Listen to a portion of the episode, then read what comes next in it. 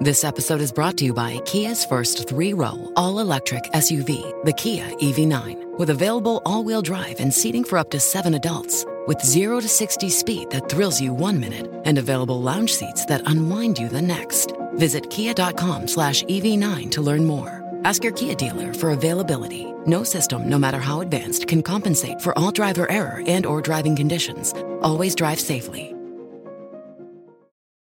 Lucky Land Casino asking people what's the weirdest place you've gotten lucky? Lucky? In line at the deli, I guess? Aha, in my dentist's office.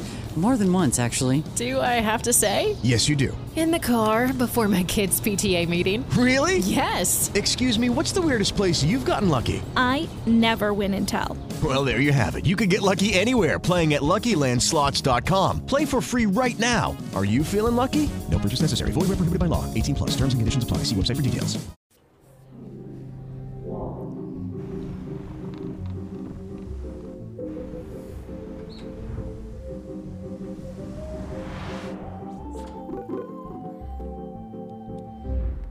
Salve, salve, amigos da ciência em todo mundo. Mulambo já até baixou o som ali. Gritei, Mulambo. Tirei, acordei. É para acordar. Eu dou esse salve, salve aqui. É para acordar a galera que tá dormindo.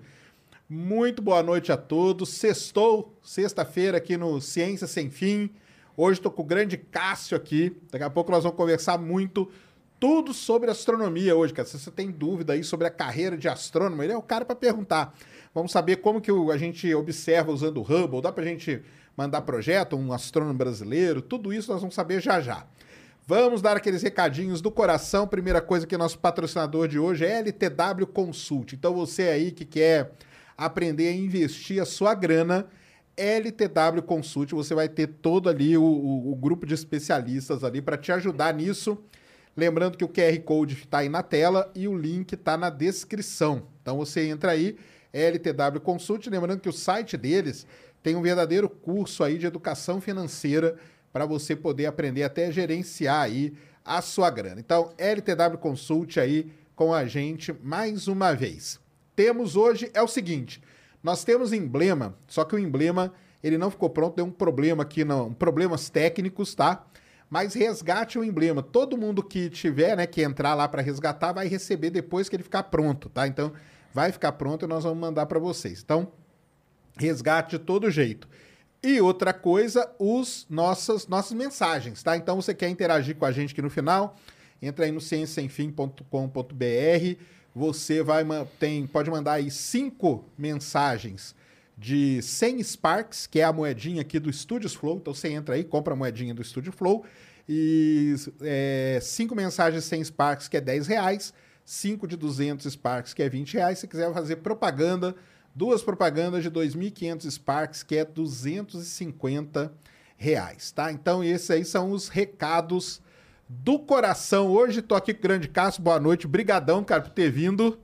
Que isso, boa noite pessoal, boa noite Sérgio. Uma honra, felicidade estar aqui. A gente se conhece já há algum tempo de praticamente todas as mídias possíveis, mas não pessoalmente, né? Então, grande oportunidade de estar aqui. Exatamente. A gente chegou à conclusão que a gente pode ter até se encontrado lá na, na época da universidade, né? Exatamente, na época da universidade, fazendo lá geofísica e eu fazendo as, as primeiras matérias de astronomia lá no, no IAG da USP. Aí, ó, que legal. Então, e que, isso, é, isso é muito legal, cara, porque a gente acaba que tem uma história meio, meio parecida, né? Mas eu, por exemplo, não tive a, o que eu falo pessoal, não tive a maturidade suficiente de continuar, entendeu?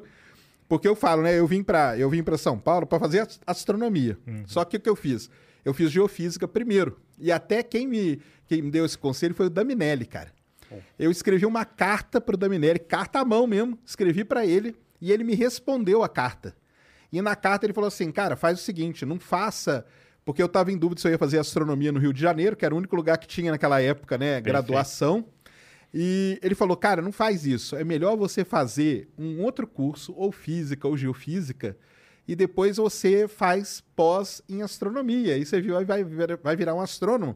E foi legal, cara, que ele até escreveu assim. É, e você não sabe qual é o futuro, né? Então você não sabe o que pode acontecer no meio do caminho. Então vai que você dá uma desencantada, pelo menos você tem um outro curso que você fez, né? E eu vim e tal, e eu conto pro pessoal, cara, me desencantei lá o dia que eu fui e perguntei pra pra três astrônomos ali no IAG aonde que a gente ia assistir um eclipse. Os caras nem sabiam que tinha eclipse, cara. Aí complicou. E você conta a sua história agora, como que foi a sua? Então, você perguntou, mandou a carta pro Daminelli, né? E eu não, na verdade, o, a, a- quem me ajudou a decidir o que, que eu ia fazer, nessa dúvida de ir para o Rio de Janeiro fazer astronomia ou Você não. queria também ir pro Rio fazer? Eu tava Lá em UFRJ? dúvida. Tá, É, legal. Em Hum. 1987 teve uma reunião da SBPC em Brasília. Eu sou de Brasília, nascido e, e criado em Brasília. E tava o eu tava rato de qualquer demonstração, laboratório lá tudo, e apareceu o Mourão. Nossa, o grande entrou em Mourão, algum lugar lá e eu topei com ele assim, foi, eu comecei a falar porque tinha um livro dele que tinha uma mini biografia, era da Terra das Galáxias. E ele falava, ah, eu é graduado em física e depois foi fazer. Eu falei, a mesma coisa, perguntar para ele, o que que eu faço? Eu faço física e depois a pós-graduação ou eu vou fazer astronomia no Rio de Janeiro? Ele falou assim, faça física. e Ah, aí que eu entendi. decidi que eu ia fazer física antes de entrar para astronomia. Mas isso foi, eu tinha uns 14 anos de idade já e precisava tirar essa dúvida, 15 anos de idade e precisava tirar essa dúvida. Ah, não, então eu também decidi logo isso, porque eu também tinha mais ou menos essa idade aí quando, quando aconteceu. Acho que foi, cara, foi mais ou menos nessa época mesmo. Acho que foi 88 e tal, que eu lembro que eles, o Daminelli tinha escrito uma matéria na super interessante, É. cara. E aí tinha um endereço lá, eu falei, cara, eu vou escrever pra esse cara. E ele respondeu, cara. respondeu. Legal pra caramba isso. Aí você entrou pra fazer física, na USP mesmo. Isso, eu vim para São Paulo, fiz física aqui na USP e em seguida eh, já fazia iniciação, né? Comecei a fazer bem cedo lá as matérias de astronomia, porque era isso que eu queria. E fui fazer iniciação científica com o saudoso João Steiner, na área de variáveis cataclísmicas. Ai, que legal. E fiquei um tempão com ele. Aí, quando eu me formei, ele assumiu um cargo em Brasília, né? Quando ele começou a coordenar os, os institutos de pesquisa do CNPq. E eu fui para o INPE trabalhar para fazer o mestrado. Entendi. E trabalhei no, em instrumentação, a, a comissionamento de uma câmera infravermelho para o nosso LNA, lá no Observatório do Pico dos Dias. Quando eu defendi o mestrado, eu voltei para São Paulo para fazer o doutorado com o Daminelli. Com o Daminelli. Com o Daminelli. Ah, que legal. Eta Carina. Não, não, não. É que a gente fala da Minério e vem a Eta Carina, né? Tô É, brincando. é. Mas não, mas é- não, não, porque a Tacarina tem marido, é, ex-marido e um monte de amante, né? Entendi. Tem o Daminelli fala isso. Eu falei, eu não quero ser amante de Atacarina, eu não quero, Entendi. você deixa lá. Ele tinha acabado de chegar do- do- dos Estados Unidos e estava abrindo uma nova área no estudo de estrelas massivas, usando técnicas do infravermelho. Legal. E ele queria abrir isso aqui. Ah, e aí tá. eu peguei ó, esse projeto já, então fui um dos primeiros a, a entrar no- com técnicas no infravermelho no, no Brasil para estudar o nascimento de estrelas massivas. né? Ah, que maneiro. Legal demais. E você não teve nenhum momento desse assim de quase cair fora, não? De. de, de, de- Porque acontece o seguinte, né? Eu gostava muito de observar o céu. Sim. Então eu tinha telescópio desde cedo, observava e tal. E na hora que você chega pra ver o que, que o astrônomo faz, né? Ele não observa o céu. Exatamente. Exato. Hoje ainda menos ainda. Hoje né? menos ainda, Hoje né? menos E ainda. isso, cara, dá um baque no cara, né? Não é. dá- Você, não, você não passou por isso? Não, não passei. Mas o que eu passei foi, co- assim, seis meses para me formar. Eu parei, tive uma crise de consciência, assim. Consciência não é uma crise né, de, Existencial. existencial. eu falei assim, pô, desde os 12 anos eu quero fazer isso. Será que não tem nada que me atraia também, sabe? Eu foquei naquilo e nunca mais olhei para os lados, né? Para ver se tinha alguma outra coisa. E aí eu tava naquela crise existencial e uma amiga minha que fazia mestrado no, no Instituto Oceanográfico não ia conseguir ir para campo para tirar as amostras para a Aham. dissertação dela e me falou, ó, é um serviço aqui que você vai fazer lá, eu faço um treinamento, tem os técnicos para te ajudar e você vai passar uma semana embarcado no professor Besnar. Olha só. fala, ah, que maravilha, que maravilha, eu adoro essas coisas ligadas ao mar, navegação, tudo. E fiquei uma semana embarcado no professor Besnar, entramos em alto mar, contornamos a Ilha Bela. Fantástico, fantástico. Quando eu cheguei em terra, falei assim, e aí? É astronomia. ah, é? é? astronomia, Ah, não tem jeito. então- Eu me diverti, fiz uma, foi experiência assim, de uma vida, mas é astronomia. Aí- Ah, então teve, um, teve uma encruzilhada ali, mas aí você Teve, seguiu teve, mesmo, teve, né? teve. Seguiu na astronomia. Não, legal demais, cara. Não, ainda bem, né? Ainda bem, ó, tá vendo? é, não, porque isso aí acontece, cara. Então você que é jovem aí, cara, é o que eu falo assim, cara, alguma hora vai acontecer umas encruzilhadas na vida, né? Não tem jeito. Aí, aí, cara, você tem que ver aquilo que vai.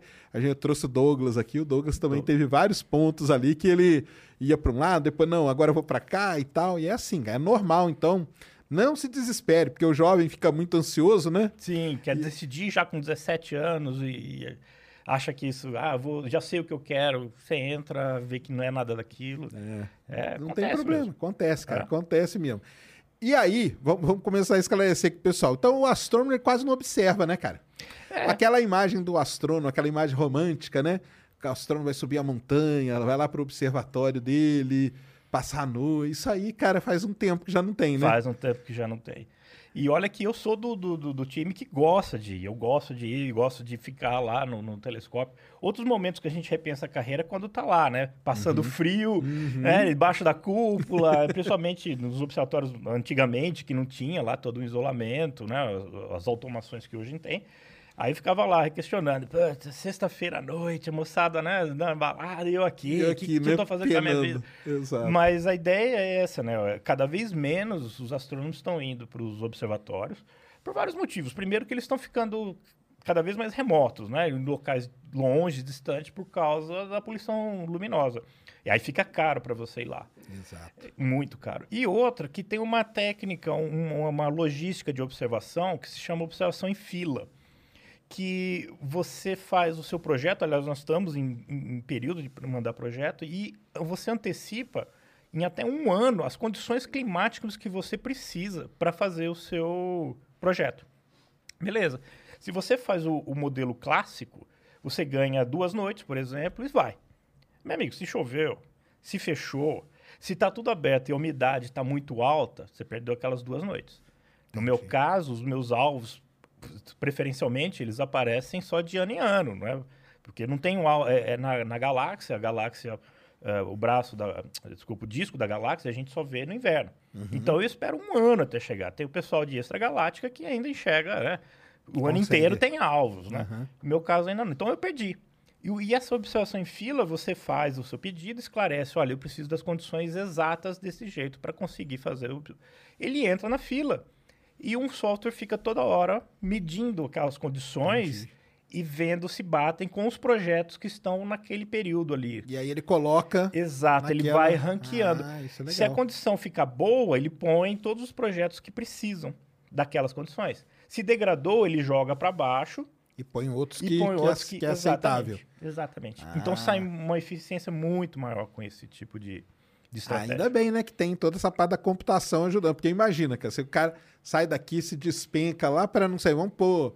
Vamos pôr aqui no Brasil, né? daqui a pouco a gente fala, mas tem um, um observatório grande aqui no Brasil que chama LNA, Laboratório Nacional de Astrofísica, né? Pico dos Dias ali Isso. em Brasópolis. Ali na divisa com Minas, né? São Paulo, Não, já Minas, é Minas, né? ali, ali já é Minas, né? Mas é perto de Itajubá. perto de Itajubá. Imagina, você vai até lá para fazer observação. Chegou lá, cara, deu igual teve aí. Semana passada, tava até falando com ele aqui. Teve, teve um incêndio ali. Além de- disso, né? Ah, além de outros, outros é, antropogênico, né? É, teve um incêndio. Aí chega lá, cara, não pode observar. Pronto, dançou, cara. Agora é só daqui um ano. E aí, como fica o seu projeto parado e tudo, né? É, aí você está fazendo pós-graduação, você para um ano, você tem quatro anos, dois de mestrado. Vai- Só vai poder observar quando está faltando seis meses para você acabar o projeto. Ah, dançou. Não tem condição, né? Mas e, mas e nessa de. Mas você já visitou vários observatórios? né? Já, já, já. Inclusive, Onde você já foi? Fala, conta aí pra nós. inclusive é, eu tinha uma meta de vida lá para essa idade de 14 anos, que assim, eu quero conhecer os principais observatórios do mundo. Legal. Até aí, né, quando eu conseguir, aí eu posso morrer feliz, cumprir minha meta. A questão é que eu já conheci os principais observatórios do mundo e a maioria deles eu já usei para ó. minha pesquisa.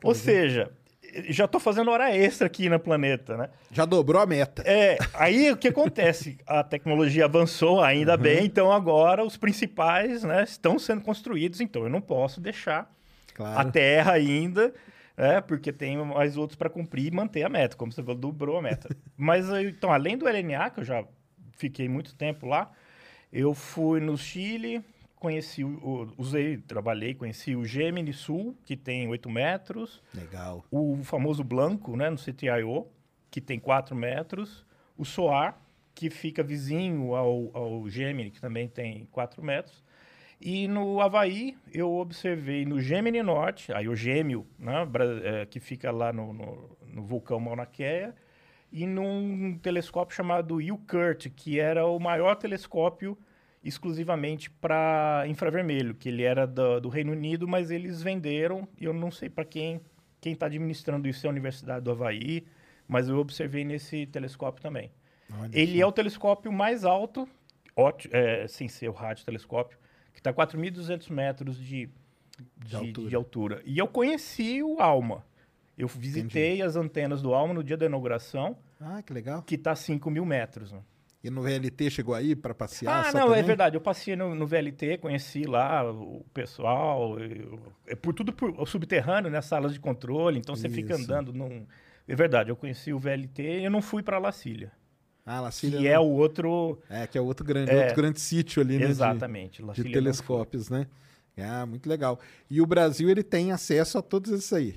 A pa- parte deles. É, o Brasil tem acesso como ah, concessionário, né? Como é, é, hoje em dia é quase um consórcio, né? Então o Brasil tem uma parte no consórcio Gemini, ah, o SOAR, que é um- uma baita fatia, né? Então esses aí já é, o tem. SOAR é um dos mais famosos que o Brasil usa, né? É, é, é. São é, 30% do tempo é exclusivo do, do, do Brasil. Mas, além das parcerias, tem observatórios nos Estados Unidos que eles têm um programa público. Se o, o CNPq deles, que chama NSF, põe dinheiro, é público. Então, eles não podem é, restringir a um, a um público. Né? Por exemplo, univer- a Universidade de Harvard tem o seu telescópio, tem o seu observatório, a Universidade tal tem o seu. Então, ali é da comunidade deles. Mas se eles pediram dinheiro para o INSF, ele botou, então tem que abrir. É um projeto chamado Céu Aberto, né? Open Skies. E nisso você pode pedir. Você tem uma fatia dedicada a projetos internacionais, por exemplo, no Subaru, que é o telescópio japonês de 8 metros, no próprio VLT. É uma fração pequena, mas e muito disputado, mas você tem esse, essa possibilidade também. Ou através de colaborações, né? Então, só para o pessoal entender, tem os telescópios que o Brasil ele já tem direito a um X% de Exato, tempo de observação. exatamente. Então fica lá, tipo, tipo só, vamos supor, 30% do, do tempo dele é pro, pro Brasil. Exatamente. Mas 120 noites, mais ou menos, eh, vai ser distribuído pelo, pelo comitê brasileiro, então é só Certo. a comunidade brasileira. Aí esse comitê que decide os projetos que vão, que vão ser ali para usar. É. E os outros, dependendo da situação, se o projeto for muito bom, Ele aí entra, é. ele entra para ser observado. Mas assim, é, basicamente, o astrônomo brasileiro ele pode mandar projeto para qualquer um. Pode, pode, pode. Teoricamente, ele pode mandar para qualquer um. manda- Eu é, po- posso sim. fazer um projeto e mandar para o Subaru. Sim, ele tem uma fração de 10% dedicado. Eu já mandei também, tomei um, tomei um pontapé, porque o projeto não foi bem classificado. Mas foi assim que eu consegui no, nesse UKIRT, que era da comunidade eh, britânica e Uhum. que a- tinha lá uns 10, 15% para o internacional. Ah, entendi, entendi. E aí cada um tem um período para você ir mandando esses projetos. Eles Então, abrem, né? As... Exatamente. Em geral, são a cada seis meses, durante um mês, você tem para escrever o seu projeto. Porque como é que funciona? Você, seu projeto, você quer fazer a pesquisa, você precisa de um telescópio, sim, desse jeito. E todo mundo também quer, né? Então Uhum. não vai, vai dar. Tem só 360 noites por ano e tem Como vai acomodar todo mundo, né? 50 mil astrônomos no mundo, 40 mil. Então não dá. Então manda esse projeto nesses dois períodos. Nós estamos com o período aberto agora, abriu em setembro, vai fechar agora 1 de outubro.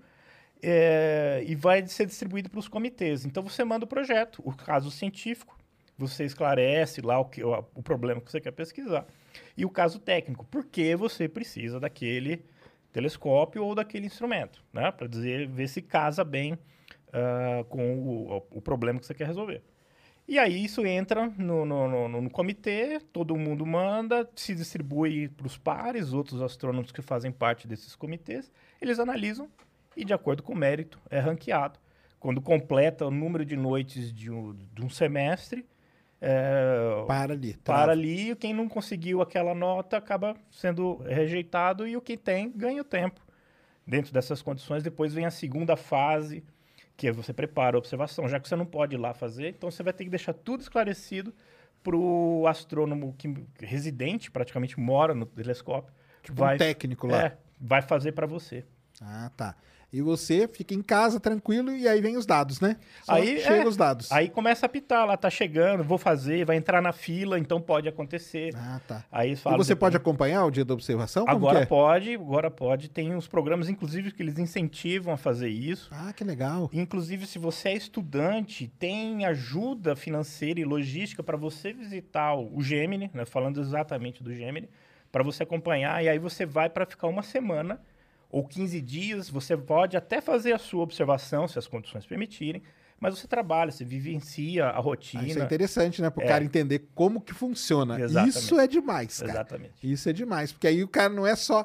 Porque o que me desencantou foi isso aí, cara. Pô, o dado só chega aqui, cara. Pô, uma coisa. Aí sim, aí é um negócio legal, porque incentiva o cara, né? É. Ele vai lá, ele vê todo como que funciona, como que é o equipamento, como que É, liga exato. e tudo. você né? tem essas oportunidades, mas se você não quiser também, você vai ficar em casa, você não vai sair. Eu conheço astrônomos que não sei como não gostam de ir para o É observatório. mesmo. Eles gostam É. de pegar os dados. Exato, gostam de pegar os dados. E aí fica analisando Fica ali. analisando. Ah, maneiro, não, é legal. Então é assim que funciona para fazer uma observação.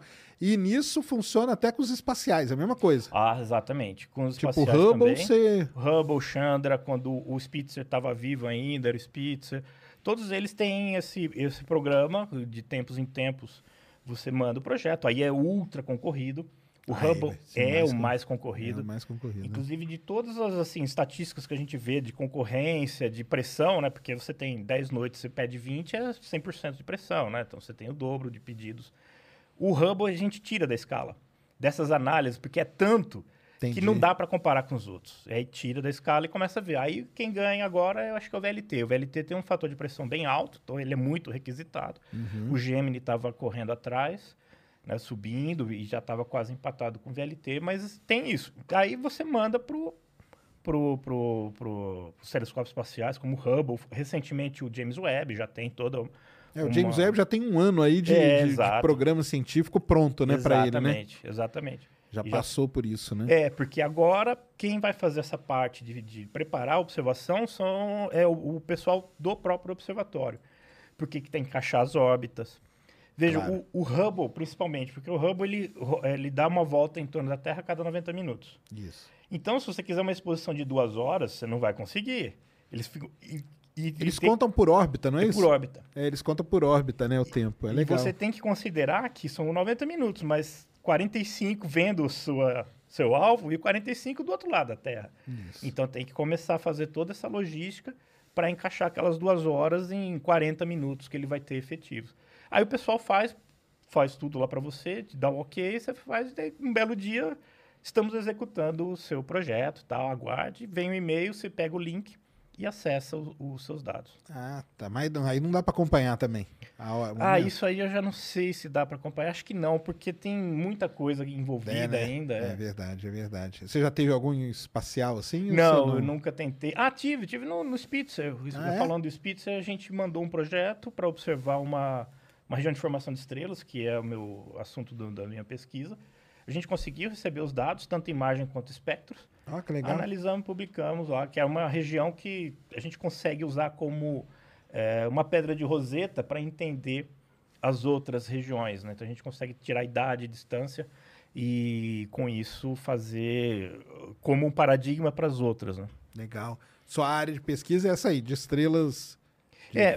formação? Qual que é? Formação de estrelas numa categoria especial, as estrelas de alta massa, que são estrelas que têm pelo menos 10 vezes a massa do Sol. Caramba, São as futuras supernovas. entendi. Tá? Então a gente pega, como os processos são muito rápidos, tem muita poeira, muito é, é muito difícil de você pegar as fases iniciais. Estrelas menores, tipo Sol, você consegue pegar várias estrelas, aí você vai montando o quebra-cabeça, o filme, né? Você pega uma fotinha aqui, outra ali, outra ali, outra ali, de outra região, você tem o processo inteiro. Tudo isso acontece com as estrelas de alta massa muito rápido e ainda dentro da, da, da nebulosa que ela forma. Então, além de ser estrela, são estrelas raras, mas- Cara, isso que eu ia falar, assim, não tem tantas, né? Exato, são estrelas OB, né? Estrelas do tipo O e tipo B, quentes. E quando elas nascem, estão muito embebidas, estão muito escondidas. Então, tudo isso acontece e quando ela aparece, ela já mandou mais de 10% da vida dela, ela já cumpriu. E aí, alguns milhões, 2 milhões de anos, ela Entendi. explode em supernova. Explode supernova. É, Aí a supernova você não chega a estudar. Você- Não, não, Você, não. você, tá, Aí- tá na parte do nascimento É, dela, né? é, exato. Supernova Entendi. eu acabo vendo só quando acontece. Tá. Só pra entender ali. É. Então você gosta da BT. Betelgeuse? É, né, Betelgeuse eu fico acompanhando, de vez em quando eu faço umas estatísticas lá. Mas é que, ah, o problema é que ela começou a perder muito brilho Isso. e para ela explodir tinha que ser o contrário, né? Quando tá perdendo brilho, ela tá esfriando, não é isso que vai fazer ela explodir. Então eu ficava torcendo pela explosão, mas sabia que, ela tava indo pro lado errado. É, é para quem não sabe, né? 2019, finalzinho de 2019, Pois é. Ela começou a perder brilho, perder brilho, o pessoal começou a falar, não, agora vai explodir, vai explodir. E aí começaram, né? Ih, será que explodir vai afetar a gente? O que, que vai dar? Acabou que era uma nuvem, né? Uma Exato, nuvem de poeira exato. na frente dela, né? É, que- ela tá nos. É uma super gigante, né? Ela tá nos, nos momentos finais de vida, então ela tem um final de vida meio turbulento. Ela joga para fora é, material dela mesmo, né? Como na forma de nuvens, tudo. Então, na hora que uma, essa nuvem esfria, forma poeira. E essa poeira atrapalhou, fez com que ficasse, se apagasse, e ela se dissipou depois e ela tá no brilho normal agora. Agora voltou ao normal, não vai, explodir. vai Vai explodir um dia, Vai né? explodir um dia. é Entre é, mil e cem mil anos, você não vai passar disso. Entre mil e cem mil anos, né? É. Assim, astronom- astronomicamente falando, é pouco tempo, né? É pouco tempo, Mas exatamente. tem, um, tem um amigo meu que, que ele fala assim, cara, sabe o que é o foda da astronomia? Que é tudo assim, daqui 2 milhões de anos. É. E nós nunca estamos nesse, nesse Nesse 2. é, nunca Por que, que nós nunca estamos nesse, cara? É sempre. Ah, não, daqui 100 mil anos. A gente não podia estar no 99.999? Não, a gente nunca tá, cara. É É, sempre um negócio. É pra depois. Ele fala, cara, ele fala desse jeito, é muito engraçado. Mas. E hoje, hoje você tá. Hoje você é professor de astronomia. Sou professor de astronomia e de física na faculdade, na FEI, né, de, em São Bernardo do Campo. Eu estou ligado ao departamento de física e não deixei de fazer pesquisa, dou aulas de extensão em astronomia e na graduação de física básica. Legal demais. Não, muito legal. Astrônomo profissional mesmo. e vamos falar um pouquinho aqui, porque a astronomia, daqui a alguns anos, aí, nessa década aí, vai, ter uma- vai sofrer uma revolução, né? Com esses grandes telescópios que vem aí, né? Então vai ter o TMT, o GMT, o ELT, né? ELT, É exato. tudo assim, né? Tudo...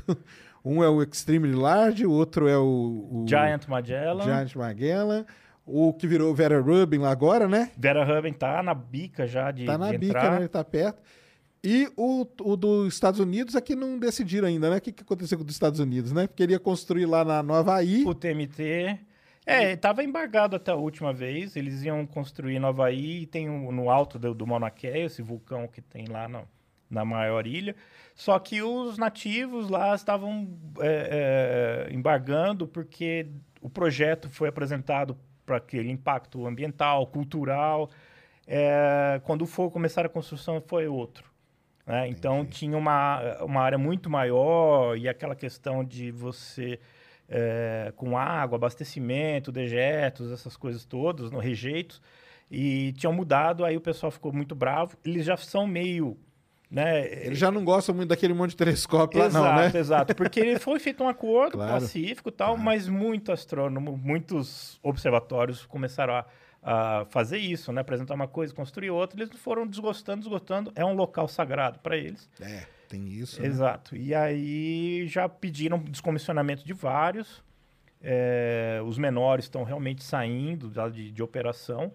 Mas aí eu não sei como é que ficou, porque deu treta, eles fecharam a estrada, protestos e É, tal. eles fazem um monte de protesto e tudo. Mas eu tinha visto que eles tinham até aceitado, porque o consórcio tinha falado que ia dar universidade para ele, tinha toda uma contrapartida. Mas aí depois eles voltaram atrás, né? É, e chegaram até a cogitar ir para as Ilhas Canárias. Isso que eu ia falar. Eles cogitaram mudar ele para as Ilhas Canárias, É, né? Então ele tá meio em É, stand-by Tava aí. em stand-by pela última vez que eu, que eu vi. Entendi. E todos os outros são aqui no Chile, né? Todos os É, outros são, né? os melhores lugares para se observar no mundo é no Havaí e no Chile, no alto ali da Cordilheira dos Andes, no, no, no Atacama, né, onde fica o VLT e o, e o Alma. E, porque é um local alto, longe né, e seco, extremamente seco. É, é muito bom.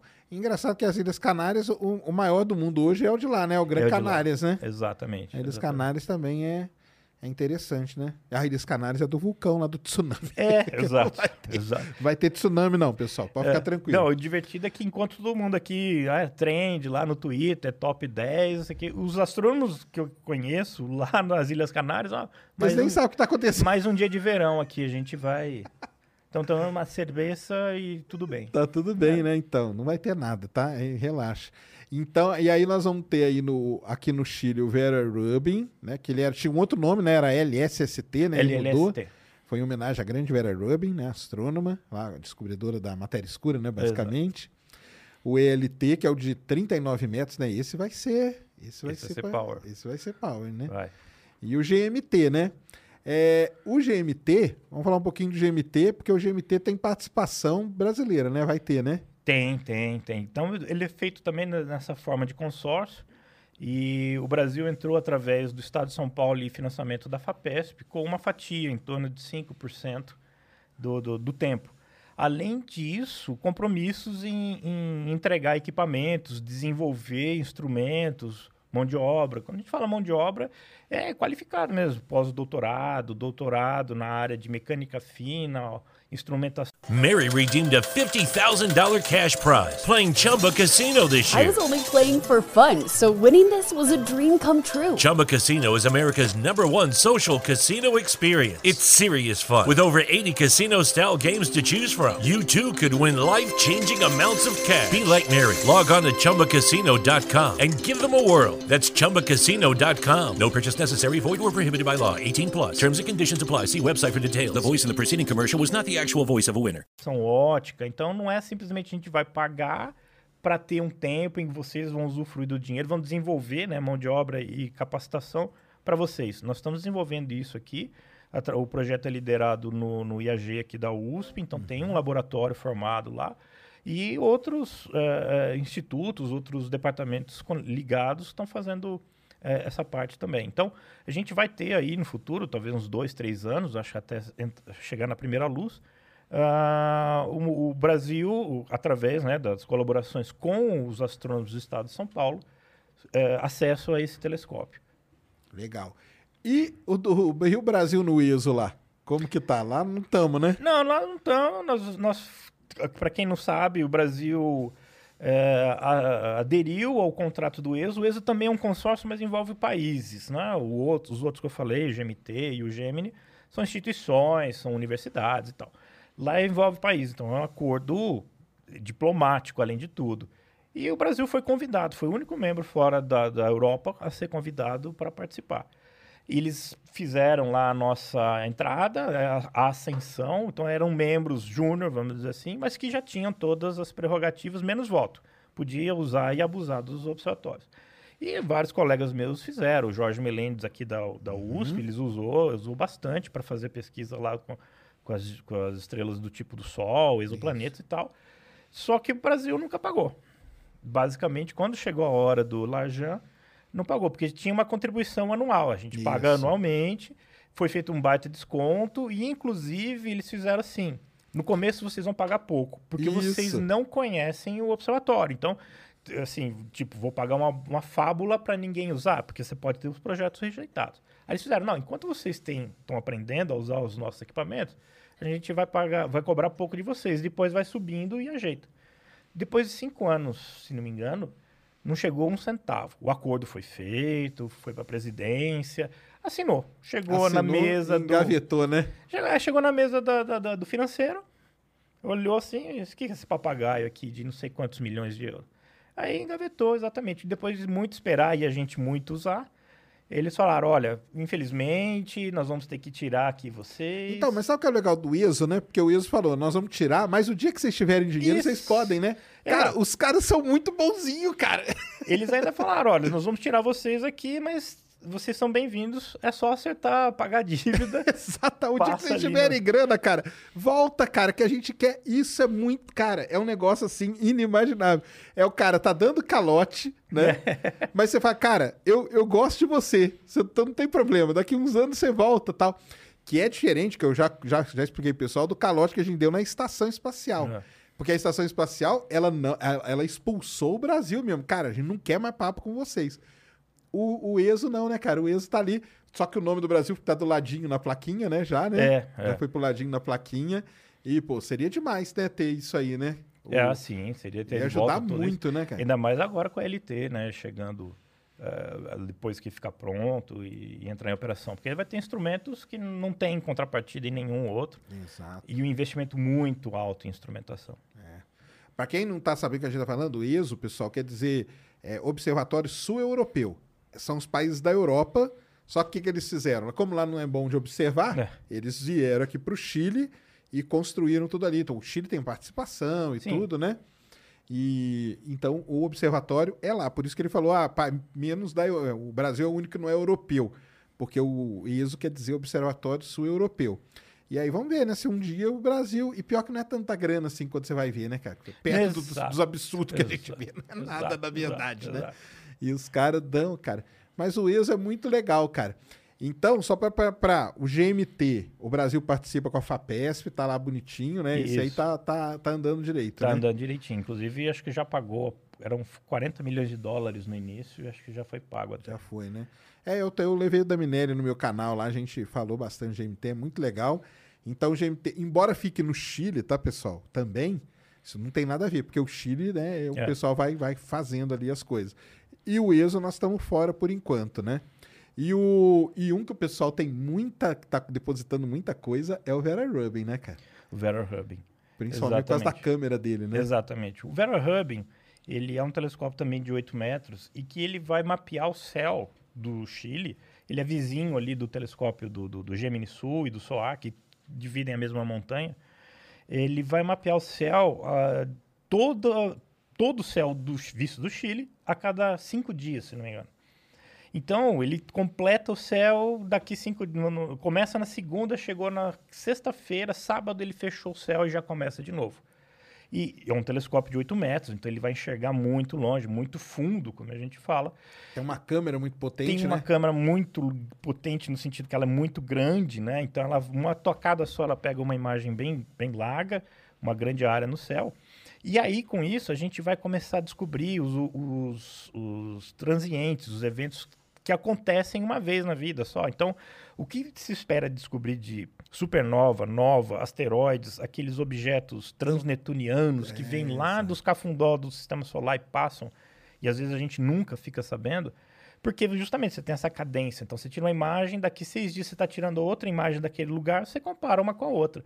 Então, em um mês, você vai ter pelo menos quatro imagens do mesmo lugar do céu e vai comparar. O que está se esperando de achar essas coisas é. É, eles falam que negócio de NEO, né? Que é os Near Earth Objects, vai dar um, Isso, um boom, assim, Exato. violento, né? Aí que a gente vai ter ideia da estatística real mesmo, né? O que quanto tem desses passando aqui, quantos são realmente perigosos e tal.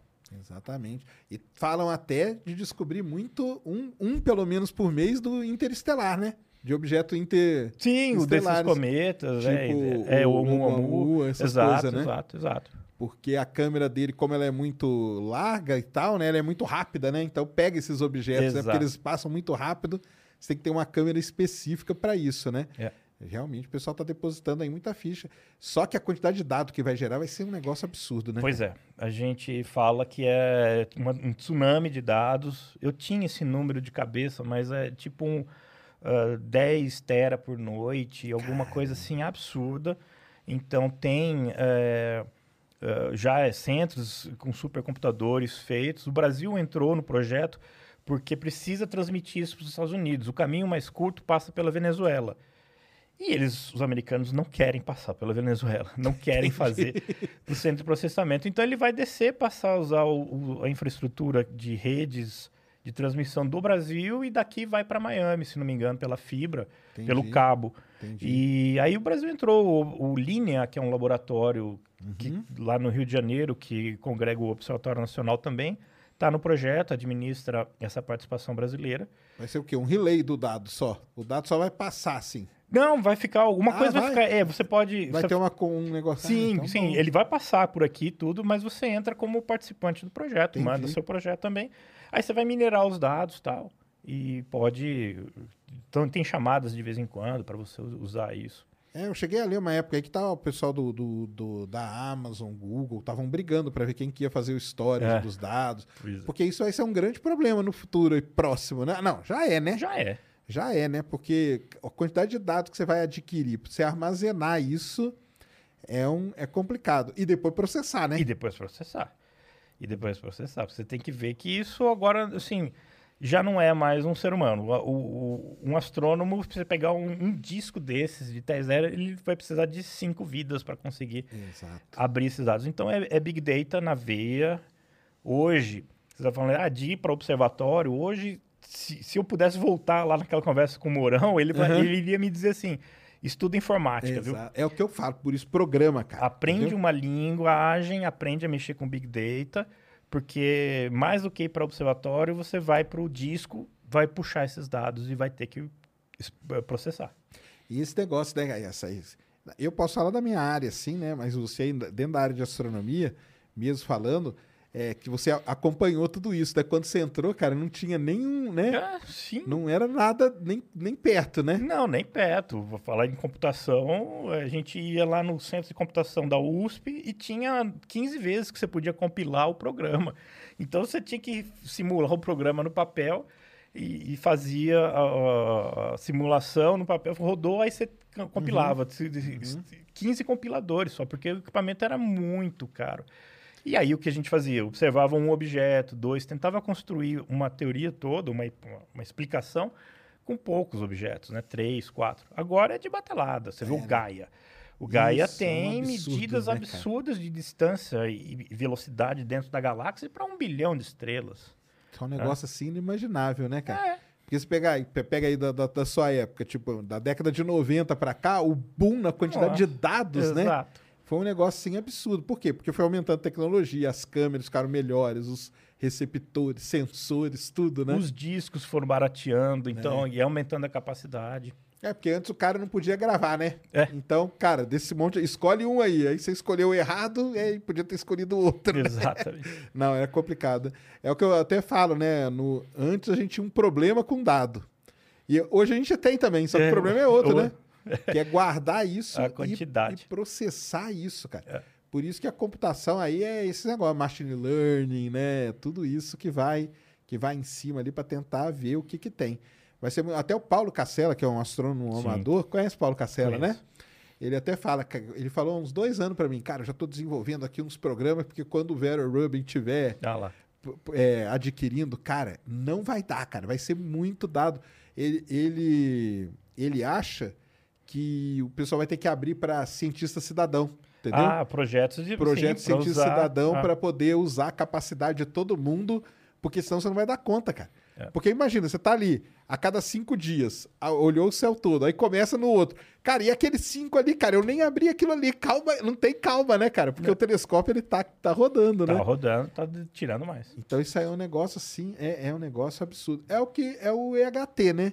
O EHT foi né, uma quantidade absurda de dados pra fazer a foto do buraco negro, né? Uhum. Sim, foi. é, deu um problema justamente porque tinha que ter o disco com o tamanho adequado, então juntar tudo depois. E coisas que vinham do, do, do Polo Sul, por exemplo, né? Que você só tem acesso uma vez por ano, duas vezes por ano, para chegar até lá e trazer esses dados. Mas foi exatamente isso, foi uma das primeiras, porque você tem que correlacionar tudo isso. Pegar o segundo exato, né, o, o milissegundo exato em seis, sete observatórios no mundo inteiro. E aí o observatório atuando em temperatura diferente, né? É, Tudo isso sim. influenciou, né? Claro. Tudo isso eles tiveram que fazer uma baita de uma correção, né? Para isso. Você acha que a foto do buraco negro aí é uma das coisas mais impressionantes aí dos últimos Ah, anos? é, o que, que você acha? Sem dúvida nenhuma. É uma das coisas mais impressionantes. É uma vitória, assim, da, da tecnologia, da colaboração, é, da perspicácia de você fazer tudo isso. Cada observatório tem a sua característica, né? Então, você coloca é uma característica instrumental, isso acontece inerente do, do processo de você fazer pesquisa. Então, você tem que remover essas impressões digitais de cada, para deixar ele meio que pasteurizado, vamos colocar nesses termos, que, tu, que esteja no, no, no, no- numa- um formato que seja internacional, que esteja todo mundo padronizado, para aí fazer essa correlação. E outra coisa, que o pessoal não fala muito isso, nunca havia sido feito.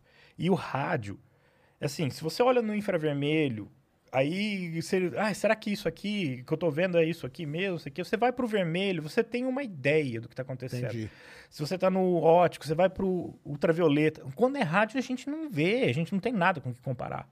Então, o que, que eles fizeram? Eles também observaram várias fontes que já eram observadas há muito tempo, que tinham outros radiotelescópios, e faziam o mesmo processamento aplicado às imagens do, do- dos buracos negros, né, que foram dois, para ver se batia.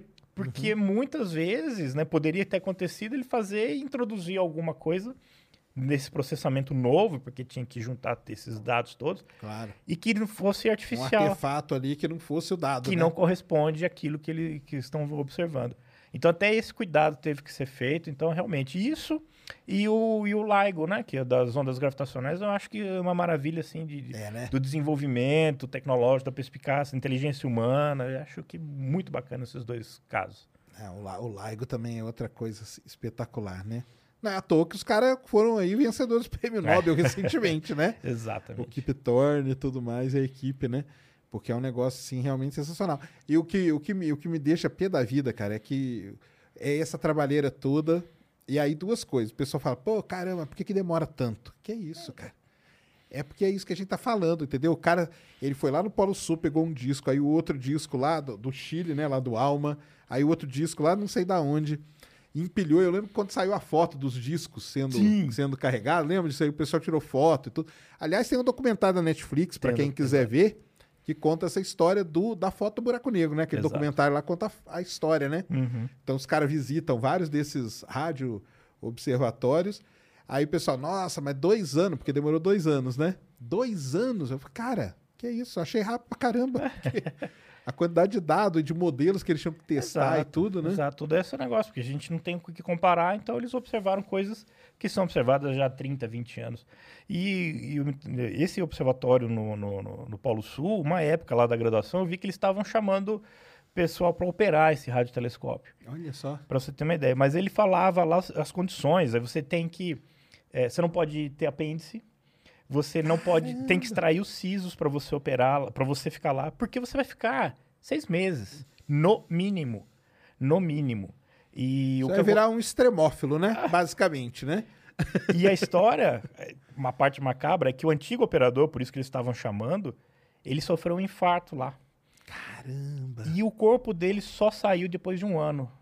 Porque não dá, ele tá lá na- no Polo Sul, no- É. na, na- na latitude menos 90 graus, bem ali no eixinho de rotação da Terra. Ele ficou num, num freezer, não conseguiram nem resgatar o corpo do Que cara. coisa, cara. É.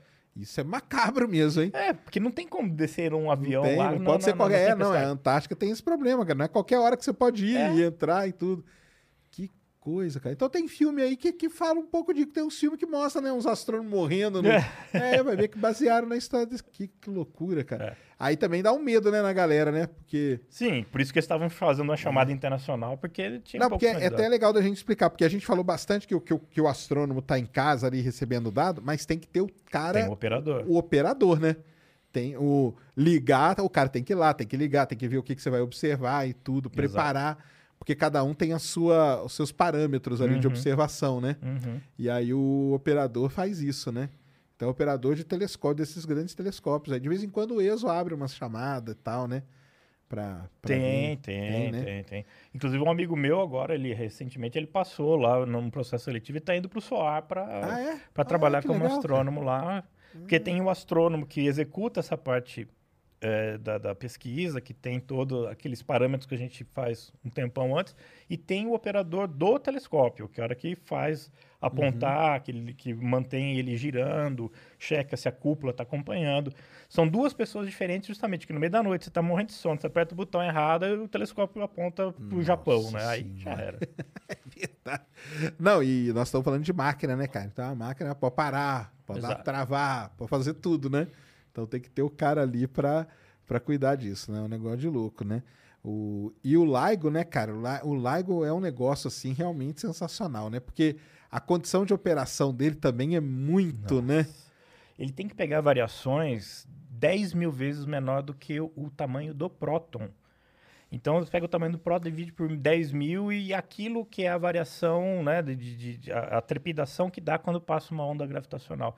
Então, você imagina aquela estabilidade num, num túnel que tem 3 quilômetros. É, Então, a mesmo. estabilidade de, de- ruído, de, de trepidação, que é físico, né? Você não É, pode ter Não pode, não pode passar temperatura. nada, exatamente. Inclusive, uma vez eu perguntei, porque eles injetam, ah, antes de ter o primeiro evento, eles faziam uns testes surpresa. Ninguém sabia, só o pessoal que trabalhava com essa estimativa de ruídos, né?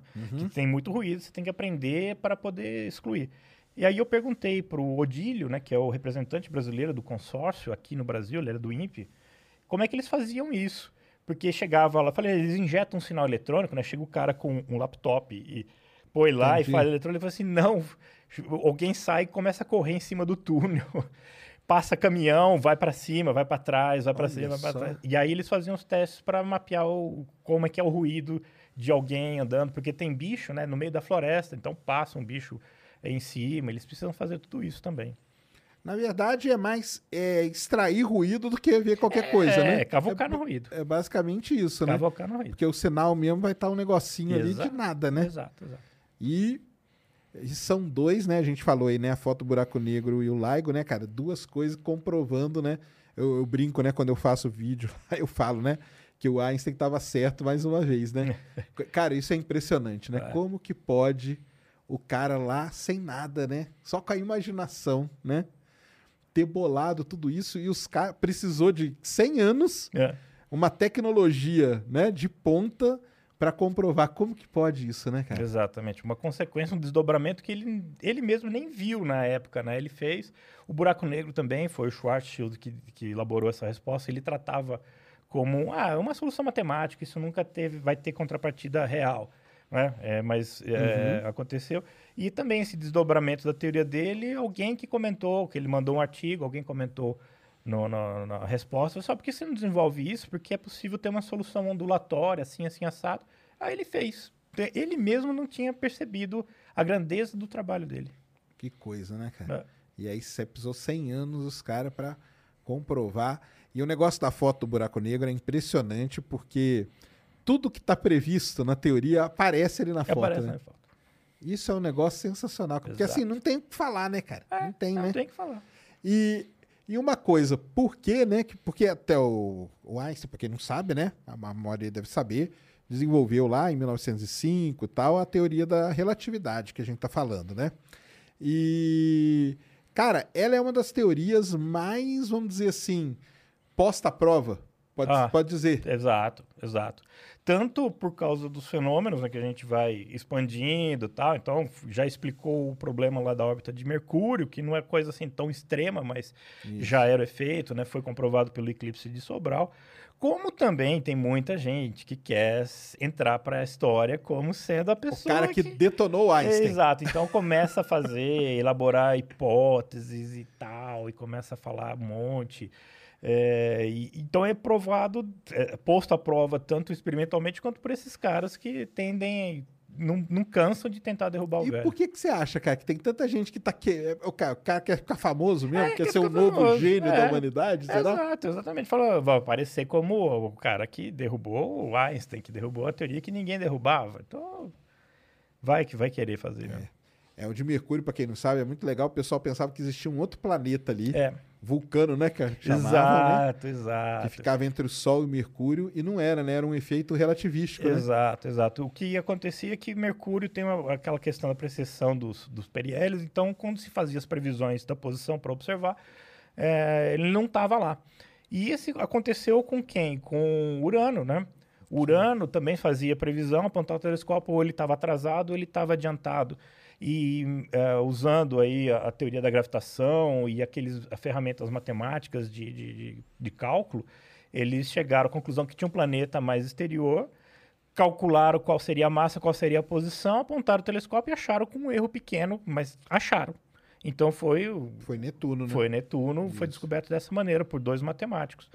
E aí usaram o mesmo raciocínio para Mercúrio. Ah, então é Mercúrio, tem um planeta interior, vulcano, como está muito perto do Sol, a gente não enxerga e tal, não sei o quê. Mas não, quando o Einstein fez a teoria, percebeu que era um efeito relativístico da deformação do espaço por causa do- do- da massa do, do Sol.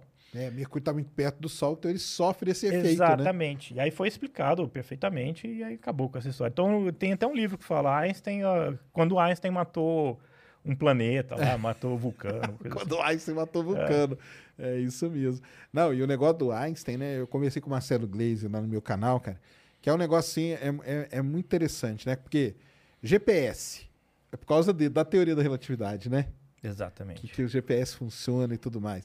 Aí a gente vai até brincando, né? O elevador que você põe a mão é por causa do Einstein, cara. Por isso que a porta não, não te decepa no meio, Sé- né? Foi por isso que ele ganhou o prêmio Nobel, né? Que é o efeito ganhou. fotoelétrico, exatamente. Então, assim, e a galera quer. Agora, tirando o cara que quer. Vamos dizer assim, tem o cara, vamos, vamos colocar assim, honesto, que quer ser o novo gênio e tentar desbancar o Einstein. Mas tem os conspira também, né? Os Ah, conspiracionistas, né? Sempre, sempre tem, sempre Aí tem. o pessoal inventa, né? Fala que ele não fez nada, que o negócio dele não funciona. Como não, né, cara? É, não, exato. Tem aquele que falou que ele não fez nada, que ele é um grande enganador, que as coisas estavam prontas já, e ele só fez. Não, tudo bem, tá certo, tá, as coisas estavam prontas. Quantas pessoas não viram aquelas coisas prontas, não juntaram as peças? Não tem uma genialidade nisso, né? Aquela sacada, Exatamente. aquele insight, a o flash, a fagulha, pode dar o nome que você quiser. Muitas vezes o, a solu- o problema existe, a solução está na tua frente.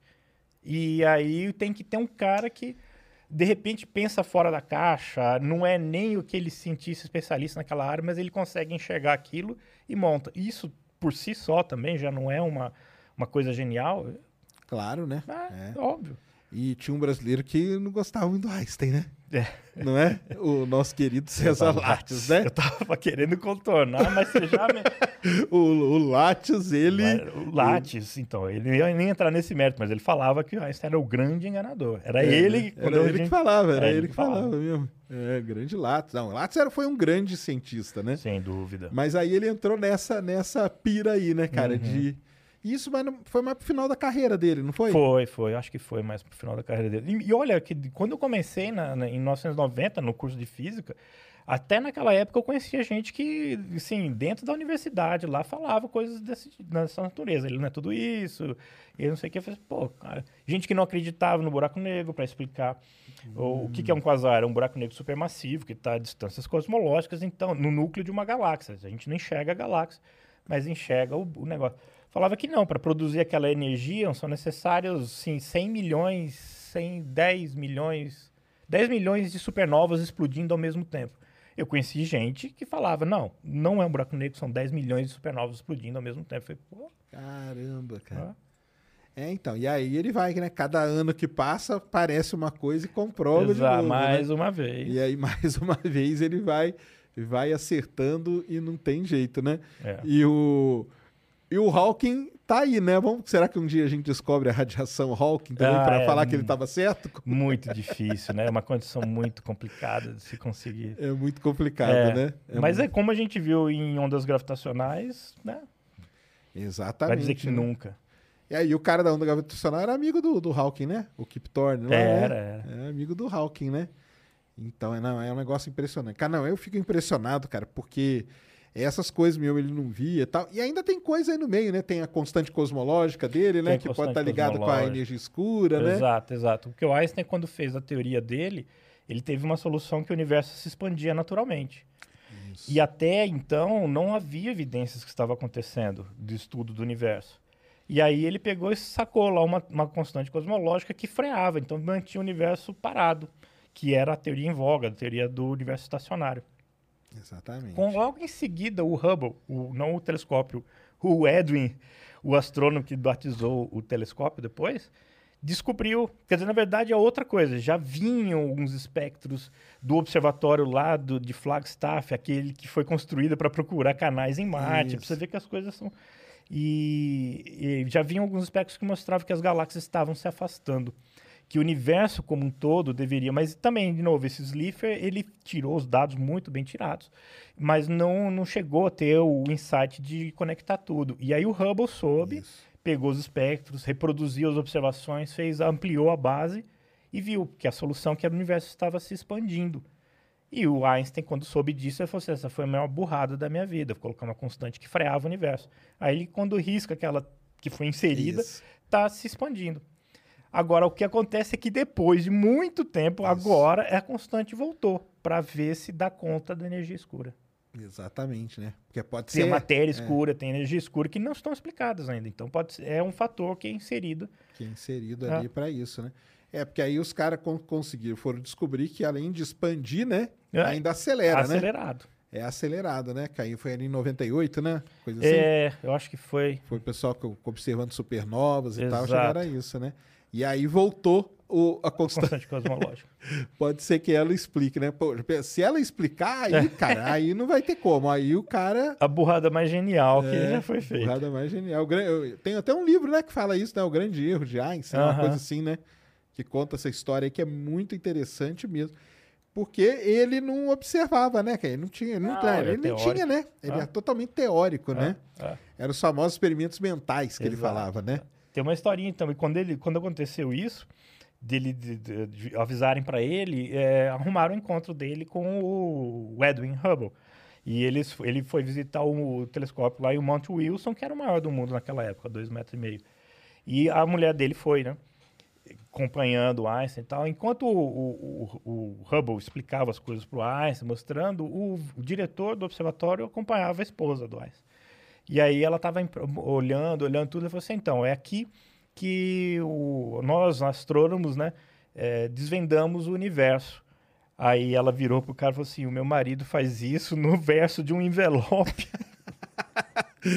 Não precisa de nada É, disso aí, né? cara? Nada Não disso. precisa de nada ele disso. era na raça, né, no braço. E uma pergunta que o pessoal sempre faz: você acha que nasce um outro Einstein, cara? Ah, sim, sim. Vai, né? Vai, vai. Agora a questão é o que, que vai ser revolucionado, em que âmbito, sim. Não é que não tem nada, né? Mas é, é, talvez isso da, da, da energia escura, conseguir explicar. Então, você acha que isso é- são as duas grandes. O- o- grandes mistérios aí pra gente da, da astronomia, provavelmente. A matéria escura e a energia É, escura? Exato, para que isso. Mary redeemed a $50,000 cash prize playing Chumba Casino this year. I was only playing for fun, so winning this was a dream come true. Chumba Casino is America's number one social casino experience. It's serious fun. With over 80 casino style games to choose from, you too could win life changing amounts of cash. Be like Mary. Log on to chumbacasino.com and give them a whirl. That's chumbacasino.com. No purchase necessary, void or prohibited by law. 18 plus. Terms and conditions apply. See website for details. The voice in the preceding commercial was not the actual voice of a winner. encaixe nas coisas. Vamos, A vamos outra explicar então coisa- pro pessoal, porque muita gente confunde. Sempre perguntam, né? Ah, mas o que que é energia escura? O que que é matéria escura? Vamos explicar pro pessoal então. A matéria escura, vou começar pela matéria Matéria escura. Matéria escura é o que mantém, né, as. Tem parecido com a gravidade, né? É, Mantém não, as exato. coisas unidas. tal, Exato. né? O- Como ela foi descoberta? Por exemplo, foi o Fritz Zwick que descobriu, né? Isso. Vendo que as galáxias têm uma velocidade em torno, quando estão em, em aglomerados, né? Tem uma velocidade, né? De, de, de- de translação lá dentro, que, claro, a gente não vê, mas consegue medir.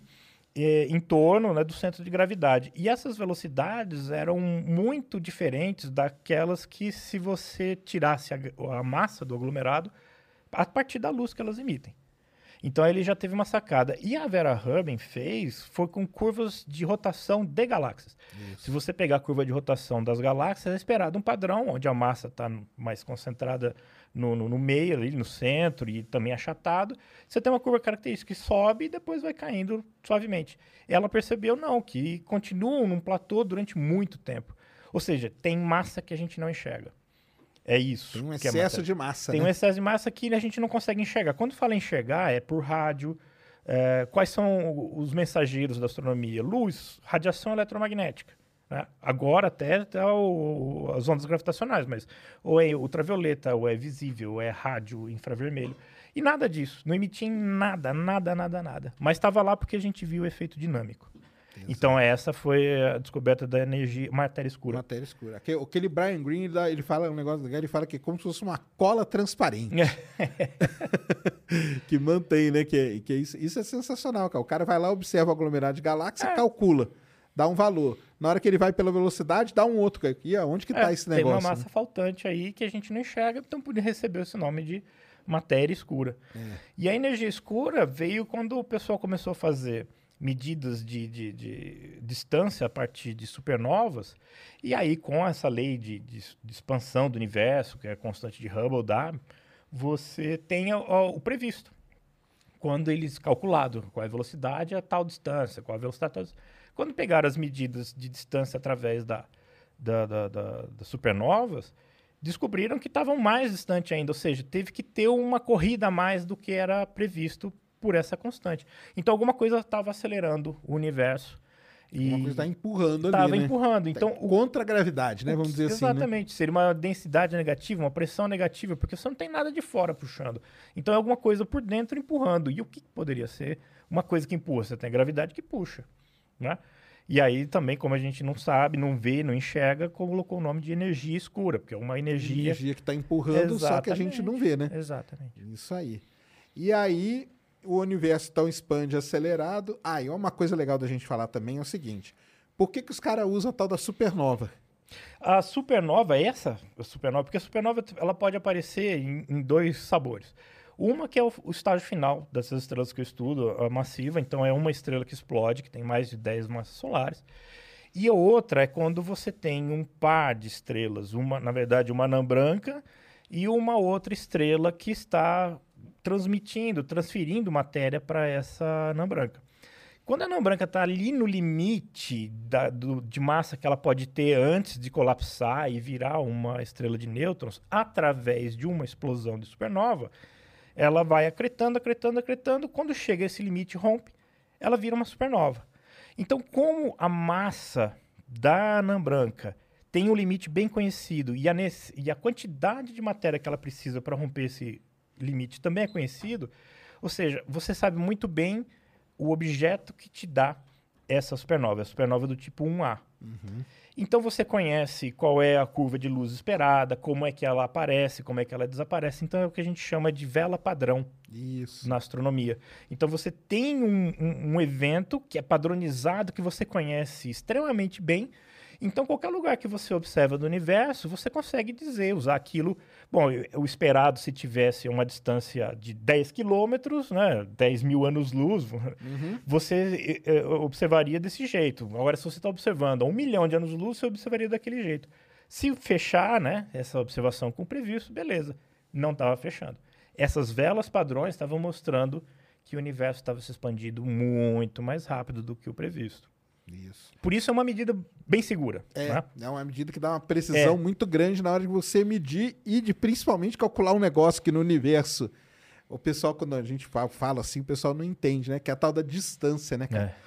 Distância é talvez um dos negócios mais complicados de calcular, não é não? Exato, exatamente. É por isso que tem aí o Gaia fazendo por um modelo, é, usando técnica de trigonometria básica, Paralaxe, né? Paralaxe trigonométrica básica, que conhecemos desde Pitágoras, que é para não dar ruim, que é para a gente saber com uma precisão ótima e com isso a gente fazer um mapa direitinho, porque da nossa própria galáxia. Qual é a grande questão de fazer um mapa da galáxia? É você ter a posição no céu, beleza, isso o telescópio faz. E a distância até lá.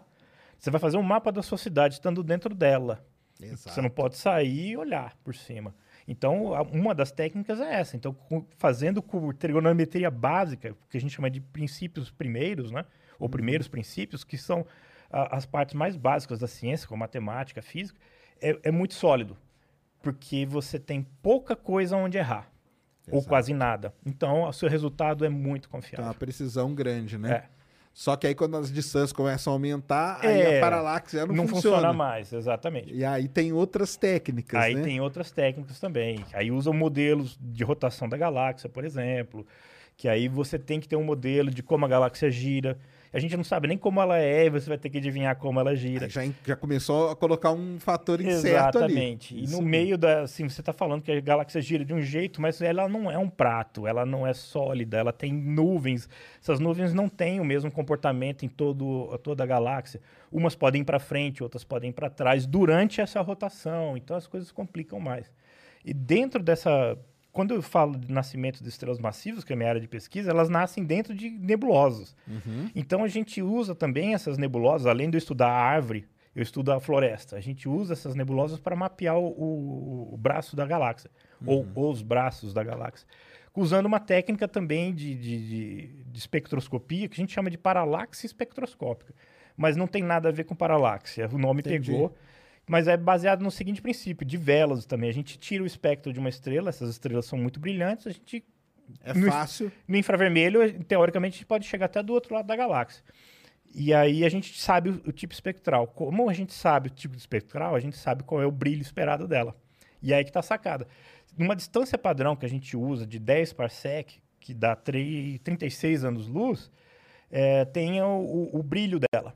Né? Então todas têm que estar com esse brilho a 10. Então, se você tem 10 e aí o X lá na frente, mas você tem o brilho em 10 e o brilho em X, você equaciona e você tira a distância. Então a gente usa essa, ah, essa medida também que tem aí, reduz essas incertezas para descobrir a distância para essas regiões. E com isso, Aí você vai, vai avançando, vai né? avançando e a Vai gente vai avançando. botando as Que galáxias. é, as- que é a escada, né? Que o pessoal É. chama, né? Que é a escada cósmica, né? Exatamente. Que é a escada cósmica. Você vai avançando com isso aí. Mas é por, por que, que eu tô falando? Aí tem a supernova, é uma outra maneira, a radiação cósmica de fundo. Aí começa, né? é. Tem várias maneiras. Quanto mais longe você vai indo, tem que ter outras técnicas pra fazer. Por que, que eu tô falando isso? Porque recentemente a gente entrou aí na tal da crise cosmológica, Crise né? da constante de Hubble.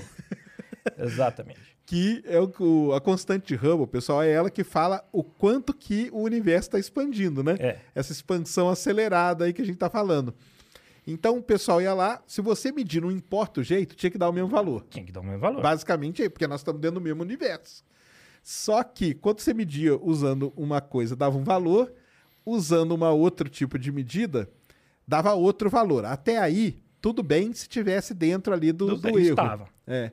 Mas eles estavam muito diferentes, né? É, eles primeiro eles estavam dentro dos erros, das margens de erro, só que foi eh, aprimorando, foi diminuindo as margens de erro, as barras de erro. E os erros que sobraram são erros, não são erros sistemáticos, são erros pequenos, né, que você pode explicar por conta ali do, do, do equipamento.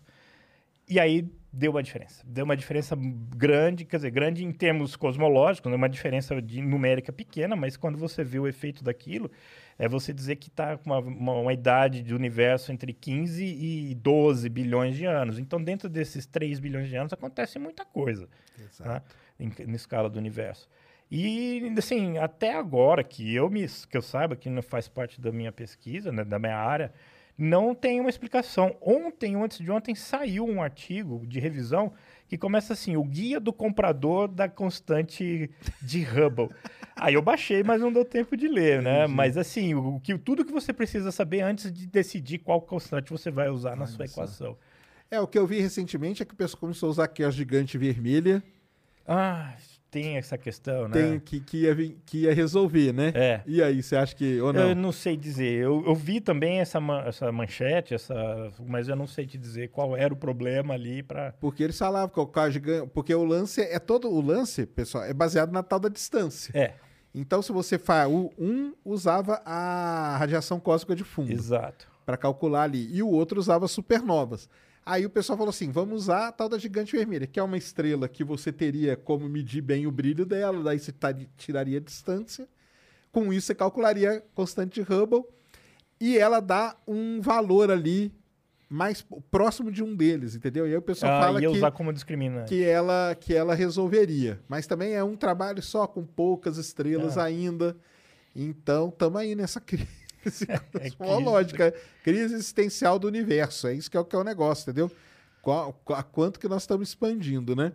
E, e isso tem uma influência muito grande, né? Para a gente entender o funcionamento né, do, do É, universo, né? exato. Essa constante de Hubble ela é importante. Ela te dá a taxa de expansão do universo. Né? Então, quantos quilômetros por segundo aumenta a cada vez que você vai um megaparsec, ou 3 milhões de anos-luz, né? Você espera que vai aumentando de 60 a 70 quilômetros por segundo. E dela você tira a idade do universo, você tira outros fatores, um monte de características esperadas Que- para o universo. Que é o pessoal da cosmologia que estuda isso, É, né? Que é como que o universo, como que é a evolução do universo. Então vocês perguntam pra gente toda hora: "Ah, mas o universo vai morrer como?" Cara, a gente não sabe, até a constante de Hubble Ah. tá dando para como que a gente vai responder como que vai.